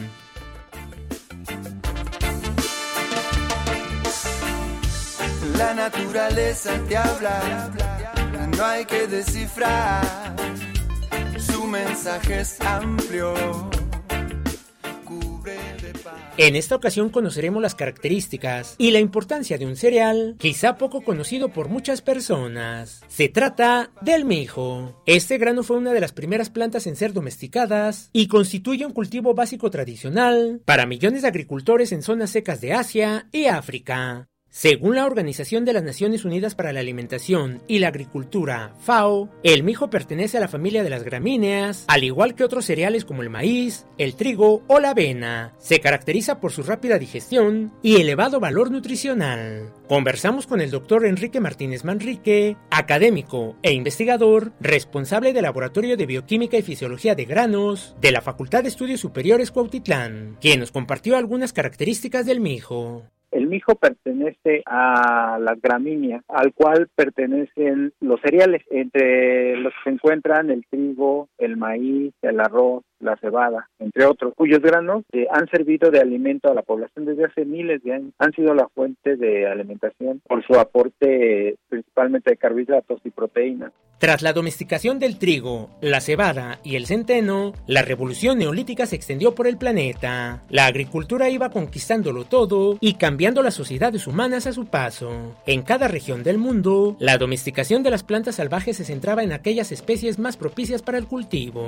En muchas zonas de África y Asia, esas especies se agruparon bajo el nombre genérico de mijo. Grupo de cereales que se cultiva desde hace al menos 10.000 años. El término mijo se utiliza para indicar un grupo muy amplio de cereales con semillas pequeñas que crecen en zonas áridas y semiáridas. Las variedades más cultivadas en la actualidad son el mijo perla, el proso, la cola de zorro, el codo, el dedo y el mijo de Guinea, así como el fonio, el sorjo y el trigo de Etiopía. Según la FAO, el mijo es reconocido como un superalimento, ya que es una fuente rica de fibra dietética, antioxidantes y minerales, y es uno de los cereales que posee más cantidad de hierro y magnesio. Escuchemos nuevamente al doctor Martínez Manrique, académico de la FES Cuautitlán, quien ha desarrollado una vasta investigación en torno al mijo. Primero, eh, explicaré qué se considera como un superalimento. Es aquel que tiene un nutriente o más de uno en mayor cantidad que otros alimentos del mismo grupo. Por eso el mijo, al compararlo con otros cereales, porque ese es su grupo de alimentos, los cereales, tiene mayor contenido de proteínas, de minerales como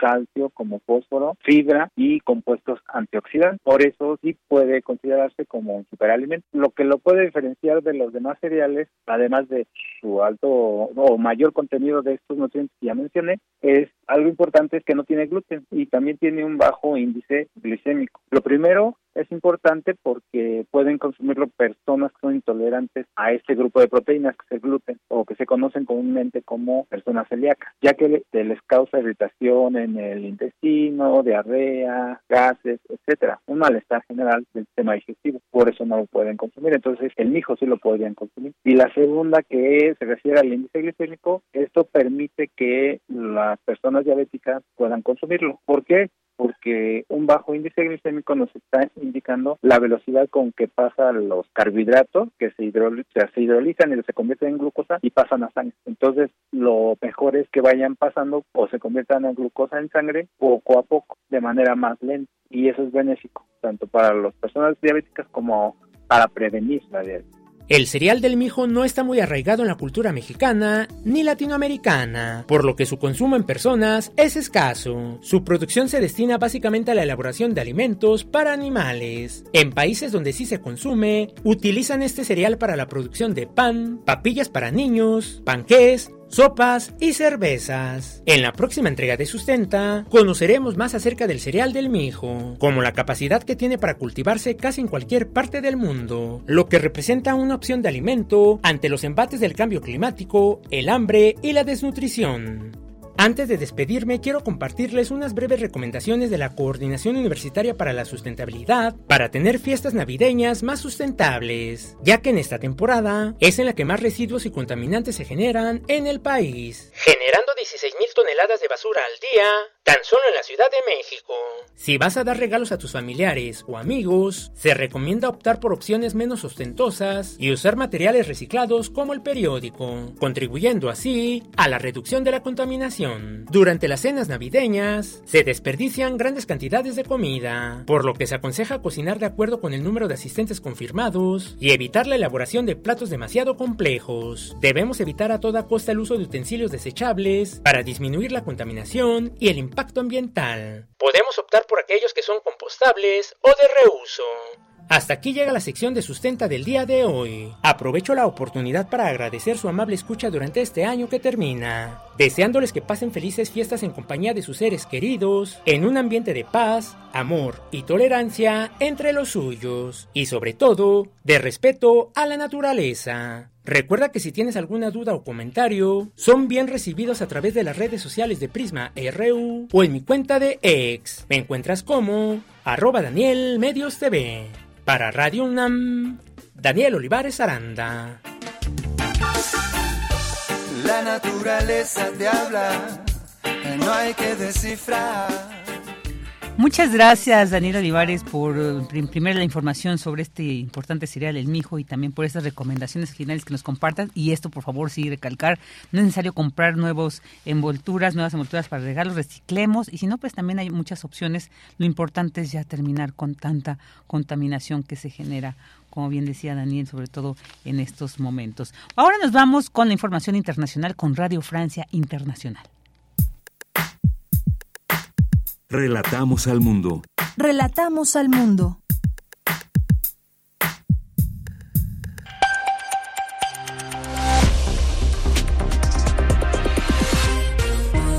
Comienza el flash informativo de Radio Francia Internacional con Remy Vivian en los controles. Miércoles 20 de diciembre, estas son las noticias del mundo en tres minutos. Andreina Flores. Luego de intensas negociaciones, la Unión Europea logró hoy un acuerdo para reformar su sistema migratorio, que tendrá ahora controles más estrictos. Italia, España y Grecia, tres de los países que más reciben migrantes, especialmente provenientes de África, saludaron el acuerdo. También lo hizo Roberta Metsola, presidente del Parlamento Europeo. A historic day, probably uh, the most important legislative deal of this mandate. It was the number one concern of our citizens. Es un día histórico, es quizás el acuerdo más importante de este mandato. Ha sido discutido por más de 10 años y sigue siendo la preocupación número uno para muchos, dice la presidenta del Parlamento Europeo. En Francia, la Asamblea Nacional aprobó anoche la polémica ley de inmigración que endurece los criterios de regularización de migrantes ilegales, el acceso a la nacionalidad francesa y a las ayudas sociales del Estado, entre otros. Un terremoto político que creó divisiones en la bancada de Emmanuel Macron y que dio como gran ganadora del debate a la ultraderechista Marine Le Pen.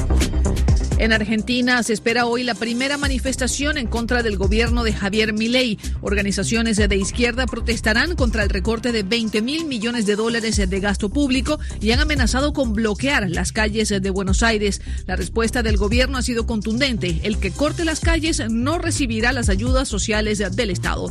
La ministra de Capital Humano, Sandra Petovelo. Para los próximos días, organizaciones piqueteras han convocado una marcha de protesta.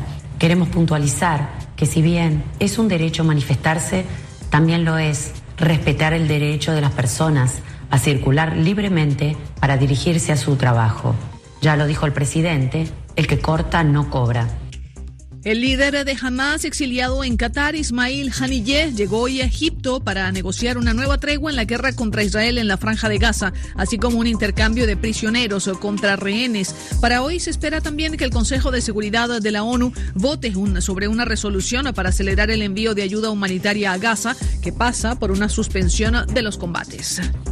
Y el exfutbolista brasileño Dani Alves será juzgado en España del 5 al 7 de febrero presunta violación a una joven en una discoteca de Barcelona a finales del año pasado. La justicia local hizo el anuncio oficial esta mañana. La Fiscalía Española pidió a finales de noviembre una pena de nueve años de cárcel para Dani Alves. Con esto ponemos punto final a este flash de Radio Francia Internacional.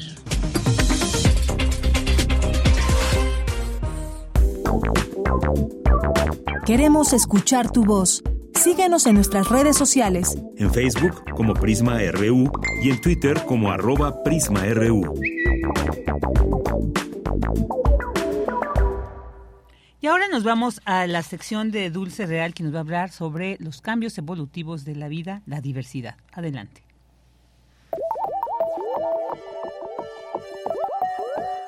Ciencia real. Más allá de las verdades están las realidades. Capítulo 3. Vida diversa.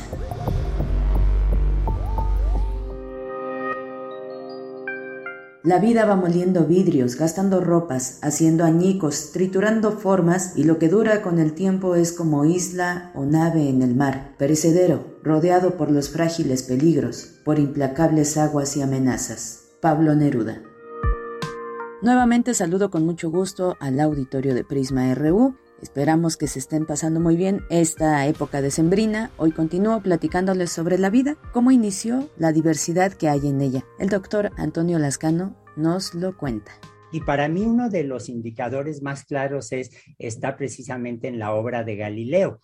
El afianzamiento de la visión secular de las ciencias de la vida lo puede uno ver desde el Renacimiento, cuando Galileo Galilei en su texto sobre el discurso y la demostración matemática sobre dos nuevas ciencias, se plantea un problema muy sencillo.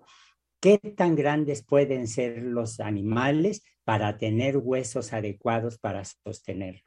Y Galileo dice, bueno, eh, si el volumen de un animal crece muchísimo, evidentemente no basta que los huesos se alarguen, no va a haber gigantes simplemente porque los huesos son más grandes. Los huesos tendrían que aumentar su volumen, tendrían que aumentar su densidad. Esto que parece un problema estrictamente estructural, si ustedes se dan cuenta, refleja algo mucho más profundo. El estar viendo a los componentes de los seres vivos como sistemas físicos. Lo que Galileo está haciendo es decir, puedo aplicar la física, puedo aplicar los estudios de la resistencia, puedo aplicar los estudios de la relación volumen, espacio, longitud, etcétera, a los seres vivos. Los seres vivos son susceptibles de ser vistos como sistemas físicos. Y bueno, resulta que todavía no se sabe a ciencia cierta cómo se originó la vida como tal, pero como dice el doctor Antonio Lascano, gracias a las investigaciones que sobre el tema se han hecho, hoy tenemos preguntas más específicas al respecto, que nos acercan más a descubrir esa incógnita. ¿Cómo qué preguntas? Escuchamos al académico. ¿Qué es la vida? Un problema absolutamente central eh, y del cual, como todos ustedes saben, carecemos una definición que todos aceptemos. Y la pregunta es, ¿por qué se da este vacío? Cuando en realidad nosotros mismos somos seres vivos, cuando reconocemos intuitivamente al menos lo que está vivo en torno nuestro. Pero si ustedes se ponen a pensar, el problema de qué es la vida es, no, es importante no solo para los biólogos, para la gente que nos dedicamos a la evolución, en qué momento apareció la vida en la Tierra, sino que toca una serie de puntos muy críticos de la vida contemporánea. Un ejemplo muy concreto es el problema del aborto, otro problema es el de la eutanasia, otro problema es el de la búsqueda de vida extraterrestre. Si estoy buscando que haya vida en otros planetas, en otras partes del universo, me tengo que preguntar qué es lo que estoy buscando. Esto implica necesariamente estar combinando no solo la información que viene de las disciplinas científicas, no solo de la biología, acercarse a la filosofía, yo no soy un experto ni remotamente en filosofía, acercarse a la historia. Personalmente estoy convencido de que dos de las más grandes consecuencias científicas de la ilustración fueron, en primer lugar, el desarrollo de una perspectiva temporal e histórica de la biología es decir, el nacimiento formal de una visión evolutiva de los fenómenos biológicos. El preguntarse cómo cambian las especies, por qué las especies no son inmutables, cómo surge la vida en la Tierra, etc. Y el segundo punto que para mí es absolutamente crítico y central para estas charlas es el afianzamiento de una visión secular de las ciencias de la vida. Pues les dejo hasta aquí esta probadita sobre el origen de la vida. La siguiente semana vamos a ver hacia dónde van las investigaciones sobre el tema. Por lo pronto me despido, los dejo con una frase y les deseo que tengan muy buena tarde.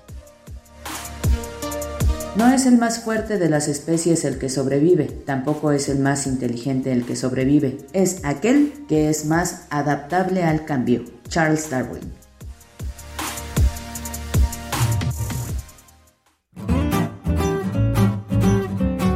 Cultura RU.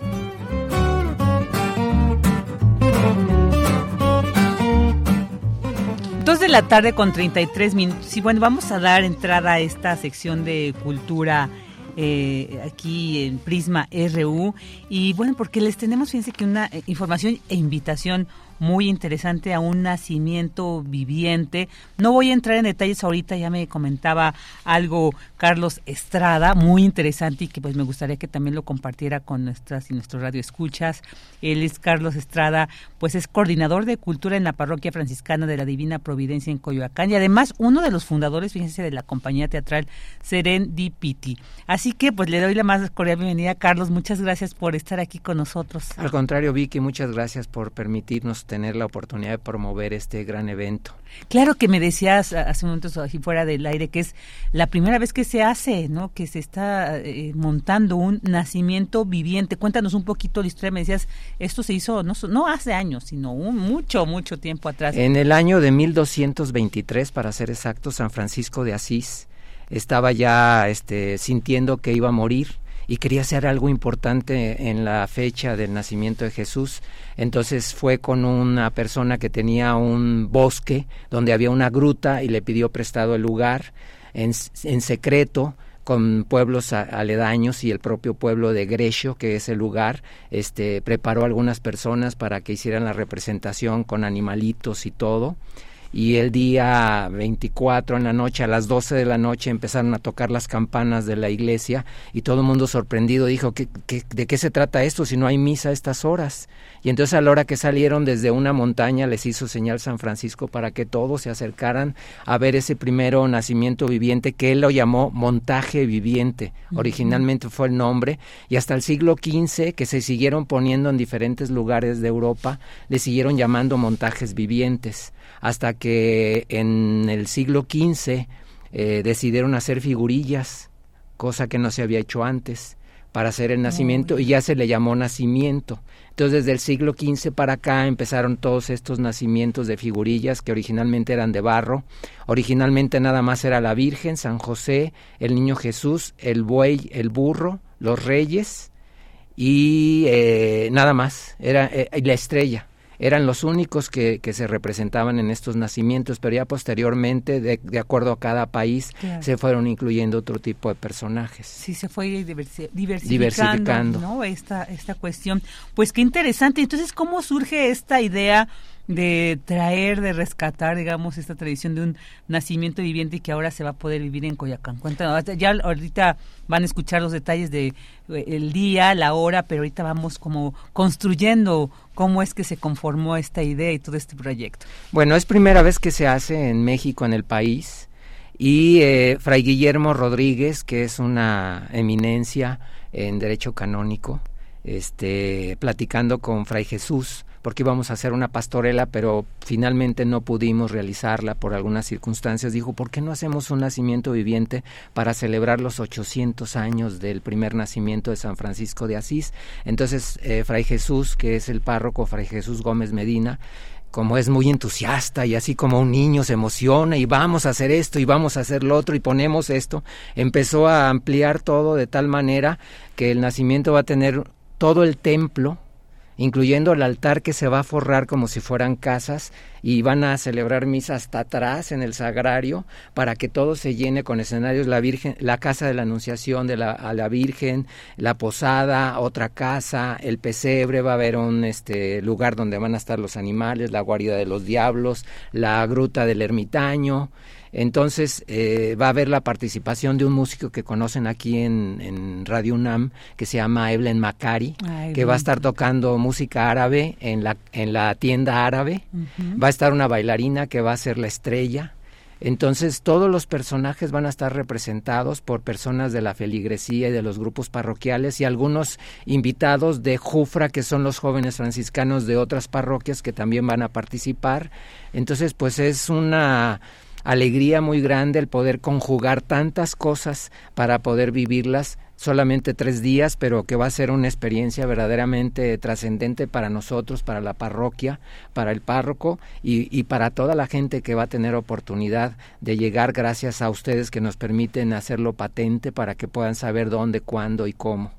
Claro, y que pues sobre todo apreciar todo este trabajo que seguramente hay detrás. ¿Cuánto tiempo eh, con anticipación empezaron a organizarse? Porque me imagino, decías, hoy hay dos ensayos solamente, pero bueno, elegir quiénes iban a representar a cada uno de estos personajes, cómo se iba a dar toda esta logística, toda a, diseñar toda la infraestructura. ¿Cuánto tiempo les llevó, Carlos? No tiene ni un mes que se empezó con la idea. Mm. Y entonces empezó a buscar, no ha sido fácil, la verdad, porque la gente le cuesta mucho trabajo no siendo actores, queriendo participar en algo así sobre todo porque tenemos la tendencia como seres humanos de que tenemos nuestra tradición de estar con la familia en los días de Navidad y pues que si voy a Querétaro con la familia de no sé quién o si voy a Colima con la familia de no sé quién, entonces pues no puedo estar. Y entonces fue no fue nada fácil eh, conseguir que las personas participaran y finalmente ya lo estamos logrando, tener todos los papeles porque son como 38 personajes en total y están trabajando tres carpinteros, ahorita están trabajando desde el lunes para tener todos los escenarios listos. También están viendo la parte de la iluminación. Cada quien está haciendo su vestuario. En algunos casos de lo que teníamos por ahí de telas y trajes de santos se les están prestando a los que no pueden para que puedan tener sus trajes y pues ahorita está todo ese movimiento de estar preparando todo y este el ensayo que tenemos hoy es sin vestuario para empezar a dar directrices de cómo están todos conformando porque el chiste es que haya movimiento no que estén estáticos porque como les digo a las personas que van a participar si fuera así mejor ponemos figurillas este no el caso es que estén dialogando que estén hablando que estén moviéndose. Por ejemplo, la Virgen siempre vemos cargando a la Virgen al, niño, ¿no? Se lo pasa San José porque se cansó, etcétera. O sea, todo ese tipo de cosas que no sea tan, tan, ¿cómo decirlo?, tan estricto de que tienen que estar en una posición determinada, sino que vean que son seres humanos, que se cansan, que tienen ganas de compartir. Por ejemplo, una casa que va a estar adyacente al pesebre, van a ser unas señoras que son las chismosas, que van a estar al pendiente de todo, o sea, todo ese tipo de cosas que son muy humanas para poder transportarlas ahí. Por ejemplo, yo eh, me pidió Fray que hiciera San Francisco de Asís, para estar este pues dando instrucciones dentro de lo que es el nacimiento pero también fuera de lo que es atender a, la prensa o estar con las personas que están llegando y, es lo que voy a estar haciendo él va a estar inclusive como el narrador para estar al inicio contando toda la historia del nacimiento y todo esto para que la gente entre en ese contexto y ya cuando empiece a llevarlos hacia, porque va a haber como un caminito para que puedan recorrer todas las personas todos ah, estos escenarios. Qué interesante eso, suena realmente eh, todo un trabajo. Además, me imagino que debe ser complicado también porque pues van a estar, no son actores, actrices profesionales, pero me imagino que tienen el entusiasmo y las ganas, entonces va a ser muy importante compartir con ellos esta, esta, esta puesta en escena y como bien dices, pues sobre todo revivir, ¿no? O sea, hacer algo real, un acontecimiento que después se transporta a meras figuras eh, de distintas, de distintos materiales, es como esto, ¿no? Recuperar también esa historia, recuperar todo el significado sobre todo esto. Yo creo que pues para muchas y muchos va a ser importante también que entiendan por qué eh, las niñas y los niños entiendan por qué, de dónde viene esta tradición de los nacimientos en, en el árbol, ¿no? En muchas casas, más allá de la cuestión, creo que religiosa, creo que también es como un, símbolo cultural y creo que desde ahí también vale mucho la pena. Y ahora sí, Carlos, pues cuéntanos cuándo, eh, los horarios, eh, se va a poder apreciar este nacimiento viviente. Sí, va a ser, primero les digo el, dato de cómo, dónde es, es la parroquia franciscana de la Divina Providencia Coyoacán, no confundir Avenida Coyoacán, sino Alcaldía Coyoacán, está en la calle de Avenida Las Rosas y Nochebuena, exactamente está en la esquina, este, está muy cerquita de Tasqueña, pero del otro lado de Tlalpan, no del lado de Tasqueña. y las representaciones van a ser el, el día 23, que es sábado, va a ser la, a las 5 la inauguración, a las 6 un concierto navideño y a las 7 la primera representación del nacimiento. El día 24 a las 7 nuevamente va a ser la representación del nacimiento y el día 25 a las 12 del día. Son las, las tres únicas este, oportunidades que tienen todos, que ojalá y que vaya mucha gente para que puedan vivir esta experiencia que va a ser pues algo muy trascendente para todos, desde los que estamos acá hasta los que vayan a visitarnos. Por cierto, de lo que mencionabas, sí viene de la religión, por supuesto, pero se ha convertido en algo que llamamos, llamamos religiosidad popular y que es la cultura que se hace una entre la religión y la cultura de cada lugar, en este caso de nuestro México tan querido y tan pintoresco y significativo como tenemos. Claro, claro, sí, es, es una gran invitación y pues sí, ahí este llamado eh, no está muy lejos, está eh, pues ahí eh, realmente cerca de Tasqueña, hay una forma muy fácil de llegar. Y yo creo que pues además porque como es desde desde 1200, o sea, 23. 23, o sea, es, es, como rescatar esto, es un, una tradición milenaria. Qué importante porque además ustedes van a tener la oportunidad de ver eh, la primera que se hace aquí en, en, en, la ciudad, después de tantos años en el país, me imagino también. Entonces, pues ahí está esta invitación para que vayan a la parroquia franciscana de la Divina Providencia en Coyoacán y sean partícipes de este nacimiento viviente. Si van, nos cuentan, por favor, aquí en las redes, qué fue la impresión, porque debe ser, pues, eh, sobre todo un evento realmente muy especial. Hay mucha gente ahí que le está poniendo todo el entusiasmo, todas las ganas, eh, su tiempo, así que pues qué mejor que eh, pues formar parte de este momento. ¿Algo más que quieras hacer? Nada más quisiera decirle a la gente que no solamente vaya con el interés de ver algo cultural o de estar presentes en algo que se está representando, sino que se sientan parte de ello. Nosotros claro. queremos que la gente se sienta parte de ello, que viva la experiencia en el recorrido que haga como si estuvieran formando parte de este nacimiento viviente, porque más allá de que el nacimiento viviente viene desde antiquísimos hace más de dos mil años que pasó, es algo que se va recreando, se va reanimando y es importante que lo vean desde esa perspectiva porque lo van a tomar de una manera totalmente diferente. Claro, claro, ahí está, para que sean partícipes. Carlos Estrada, pues muchísimas gracias por haber venido hasta acá para hacernos esta invitación. Y bueno, pues ahí les compartiremos en las redes también para que, si no alcanzaron a anotarles, vamos a compartir la dirección y los horarios de cuándo se va a llevar a cabo este nacimiento viviente allá en, en, la alcaldía Coyoacán, la parroquia franciscana de la Divina Providencia. Muchas gracias. Al contrario, muchísimas gracias y que tengan una maravillosa tarde los radioescuchas y todos aquí en Radio UNAM. Muchas gracias también para ti. Gracias, hasta luego. Continuamos.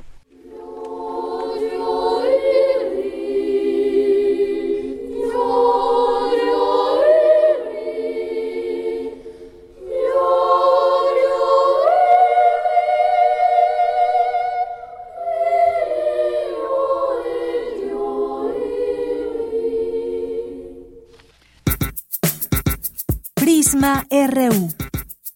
Relatamos al mundo.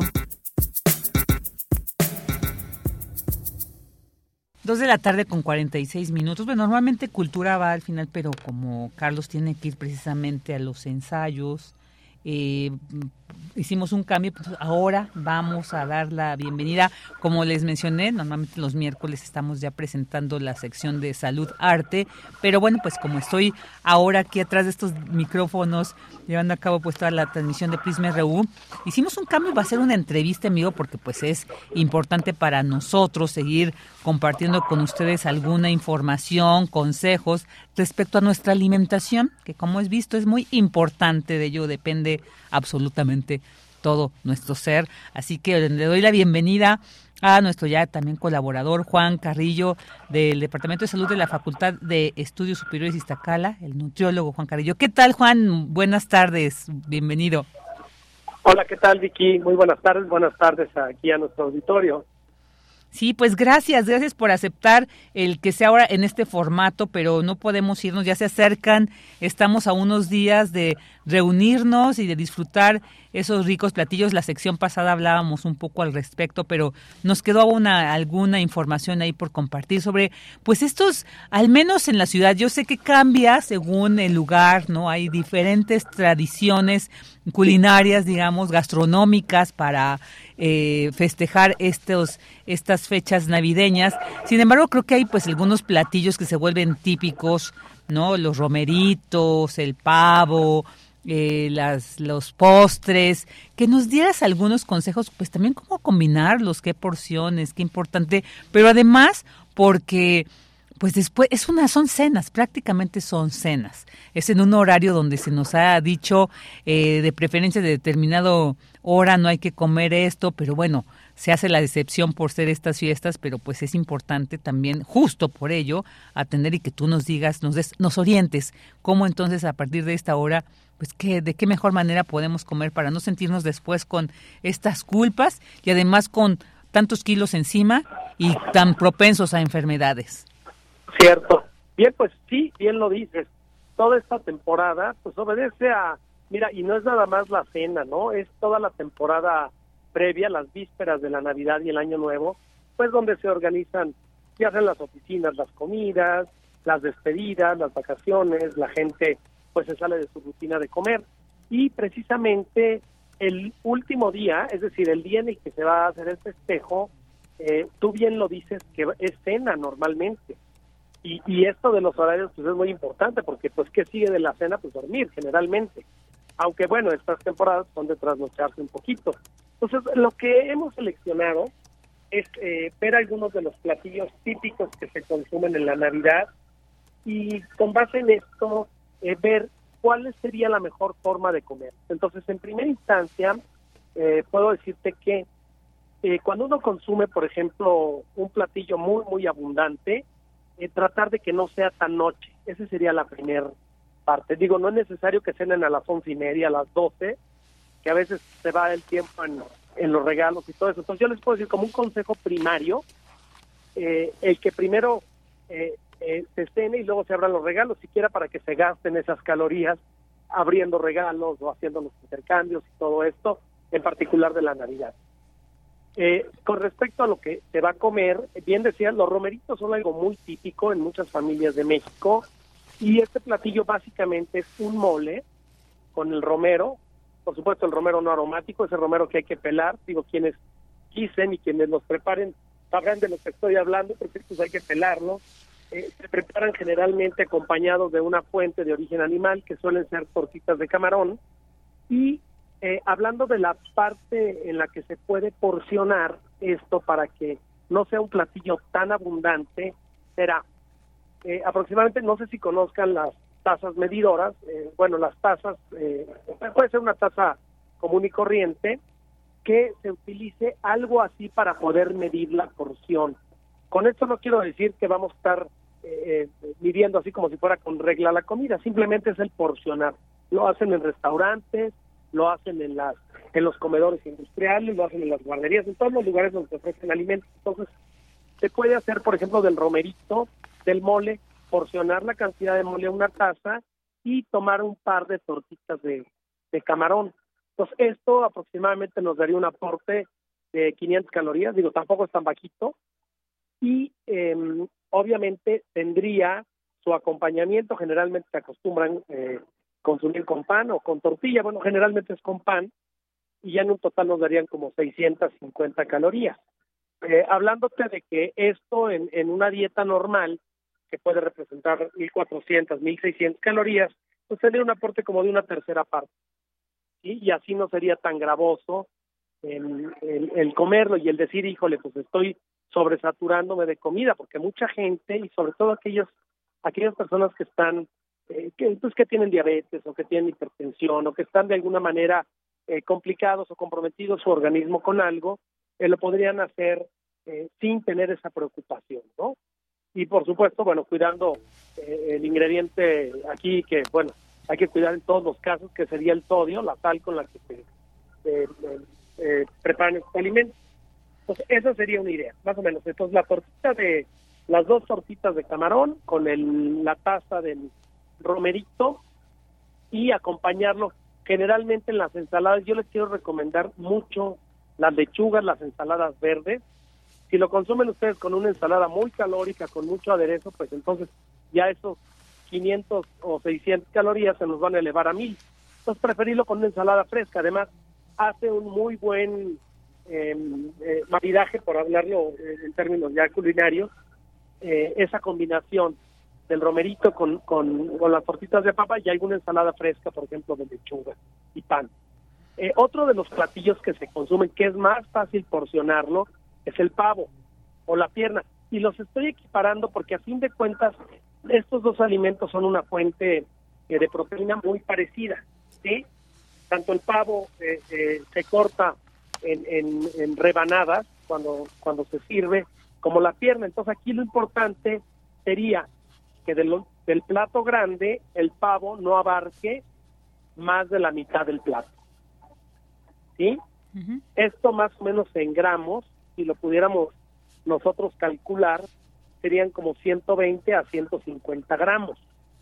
Y nuevamente, ¿sí? si hacemos el cálculo, sí, cada ración aproximadamente de 30 gramos de carne nos da como 60 calorías, entonces serían cuatro raciones, serían como 240, vamos a poner 260 calorías y eh, eh, acompañarlo, a veces se acompaña el pavo con algún relleno o algo así, del cual nuevamente volvemos a tomar nuestra taza, ¿sí? una taza común y corriente, y le ponemos esa cantidad de relleno. Además, eh, fíjate algo muy curioso, el, el ponerlo como en una taza, no sé si has visto cómo sirven, eh, o nuestro auditorio ha visto cómo sirven el arroz en algunos lugares, uh -huh. que lo ponen primero en una taza, lo aplastan y lo voltean y queda hasta con una forma así como tipo cónica. Exacto. Eh, sí, bonita. Sí, sí, sí, Entonces, eh, sería agradable comerlo así y nuevamente la ensalada.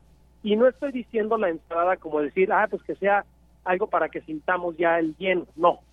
Es porque aún así, aunque sea una cena bien navideña, podemos hacerlo eh, combinando los diferentes grupos de alimentos. Entonces, claro. ¿qué tenemos? Tanto con los romeritos como con la pierna o el pavo, podemos tener un aporte suficiente de proteínas, hablando de los nutrimentos, sí, un aporte de carbohidratos y un aporte de grasa.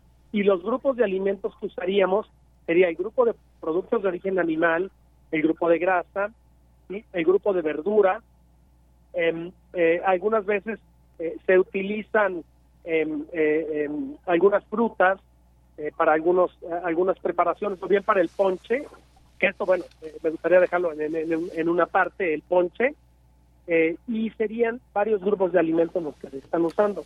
Ahora, con respecto a las bebidas, habíamos comentado y lo hicimos en la cápsula que, bueno, el alcohol, pues es a, no es a libre demanda jamás, es de acuerdo al grado de control que pueda tener uno. No podemos eh, decir qué bebidas son mejores o peores, pero si les hablo de gradaje de alcohol, la sidra, que tradicionalmente se consume en México, pues es una buena oportunidad. La sidra no, la sidra no tiene más de 12 grados de alcohol, eh, es casi como el vino y eh, no representaría mucho. Mucha gente también hace el ponche de frutas. Ahí habría que tener un poquito de mesura, sobre todo porque el ponche eh, básicamente es fruta que se hierve y al hervirse eh, libera sus azúcares. Uh -huh. entonces, por, por ejemplo, para personas con diabetes, pues habría que tener cuidado, ¿no? Porque sería una bomba de, de azúcar y aproximadamente lo que podían obtener de un de una taza de ponche serían aproximadamente unas 150 200 calorías. Digo, hablándote de calorías no como las culpables ni las malas, simplemente por lo que representa un aporte. Claro. Entonces, si resumimos esto eh, de forma muy práctica, que pretendemos hacerlo así es, sí. tengo mi platillo, uh -huh, mi platillo base, sí, en el caso de las tortitas de papa, los romeritos, o bien las rebanadas, de, de, pavo, de pierna, uh -huh. por hablar de las más básicas, digo, podemos claro. hablar de más, tener una taza del aderezo que lleven o del mole para el caso de los romeritos uh -huh.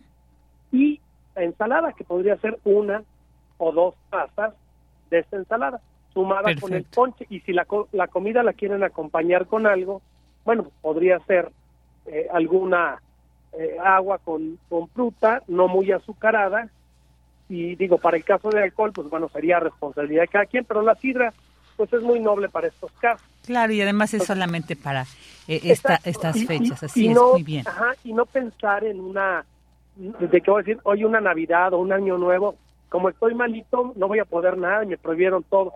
Claro. Eh, en particular con los pacientes que tengo la oportunidad de atender, ¿Sí? eh, yo les Bueno. digo, miren, ya tenemos una educación alimentaria, ya tenemos ciertos consejos y todo. E hicimos nosotros una, y de hecho lo vamos a, y lo quiero eh, eh, para la gente que quiera tener, hice unas recetas de ensalada que les pueden servir como ideas y Perfecto. algunas otras que las podríamos ofrecer. Des- Eh, ajá. En nuestra sección puede ser que la- las ofrezcamos, ¿no? Porque, bueno, Juan, Sí, es que ya se nos terminó el tiempo, ya tenemos Ah, que irnos, pero bueno, ahí Claro tenemos sí. esta sección que vamos a seguirles compartiendo. Eh, Juan, pues te mandamos un fuerte abrazo, nos seguimos ahí coordinando para seguir compartiendo con nuestros radioescuchas tantos consejos, te agradecemos mucho, te enviamos un fuerte abrazo, que la pases muy bien y nos escuchamos el año que viene. Claro, muchísimas gracias y muchas felicidades a todos. Que tengan una excelente tarde. Gracias, también tú. Bueno, pues ya llegamos al final de esta transmisión. Como decía Carlos Ríos, es importante cuidar nuestra alimentación en estas fechas para comer de todo, como cuando vamos a donde hay buffet que queremos comer de todo y nos llenamos a la- las primeros tres que probamos. Mejor dosifiquemos poquito de todo y eso nos va a ayudar a disfrutar. Muchas gracias por habernos acompañado este miércoles. Les esperamos eh, mañana jueves, aquí a la una de la tarde en Prisma RU. En nombre de todo el equipo le agradecemos su atención y compañía. Hasta mañana. Radio UNAM presentó Prisma RU. Una mirada universitaria sobre los acontecimientos actuales. Prisma RU. Relatamos al mundo.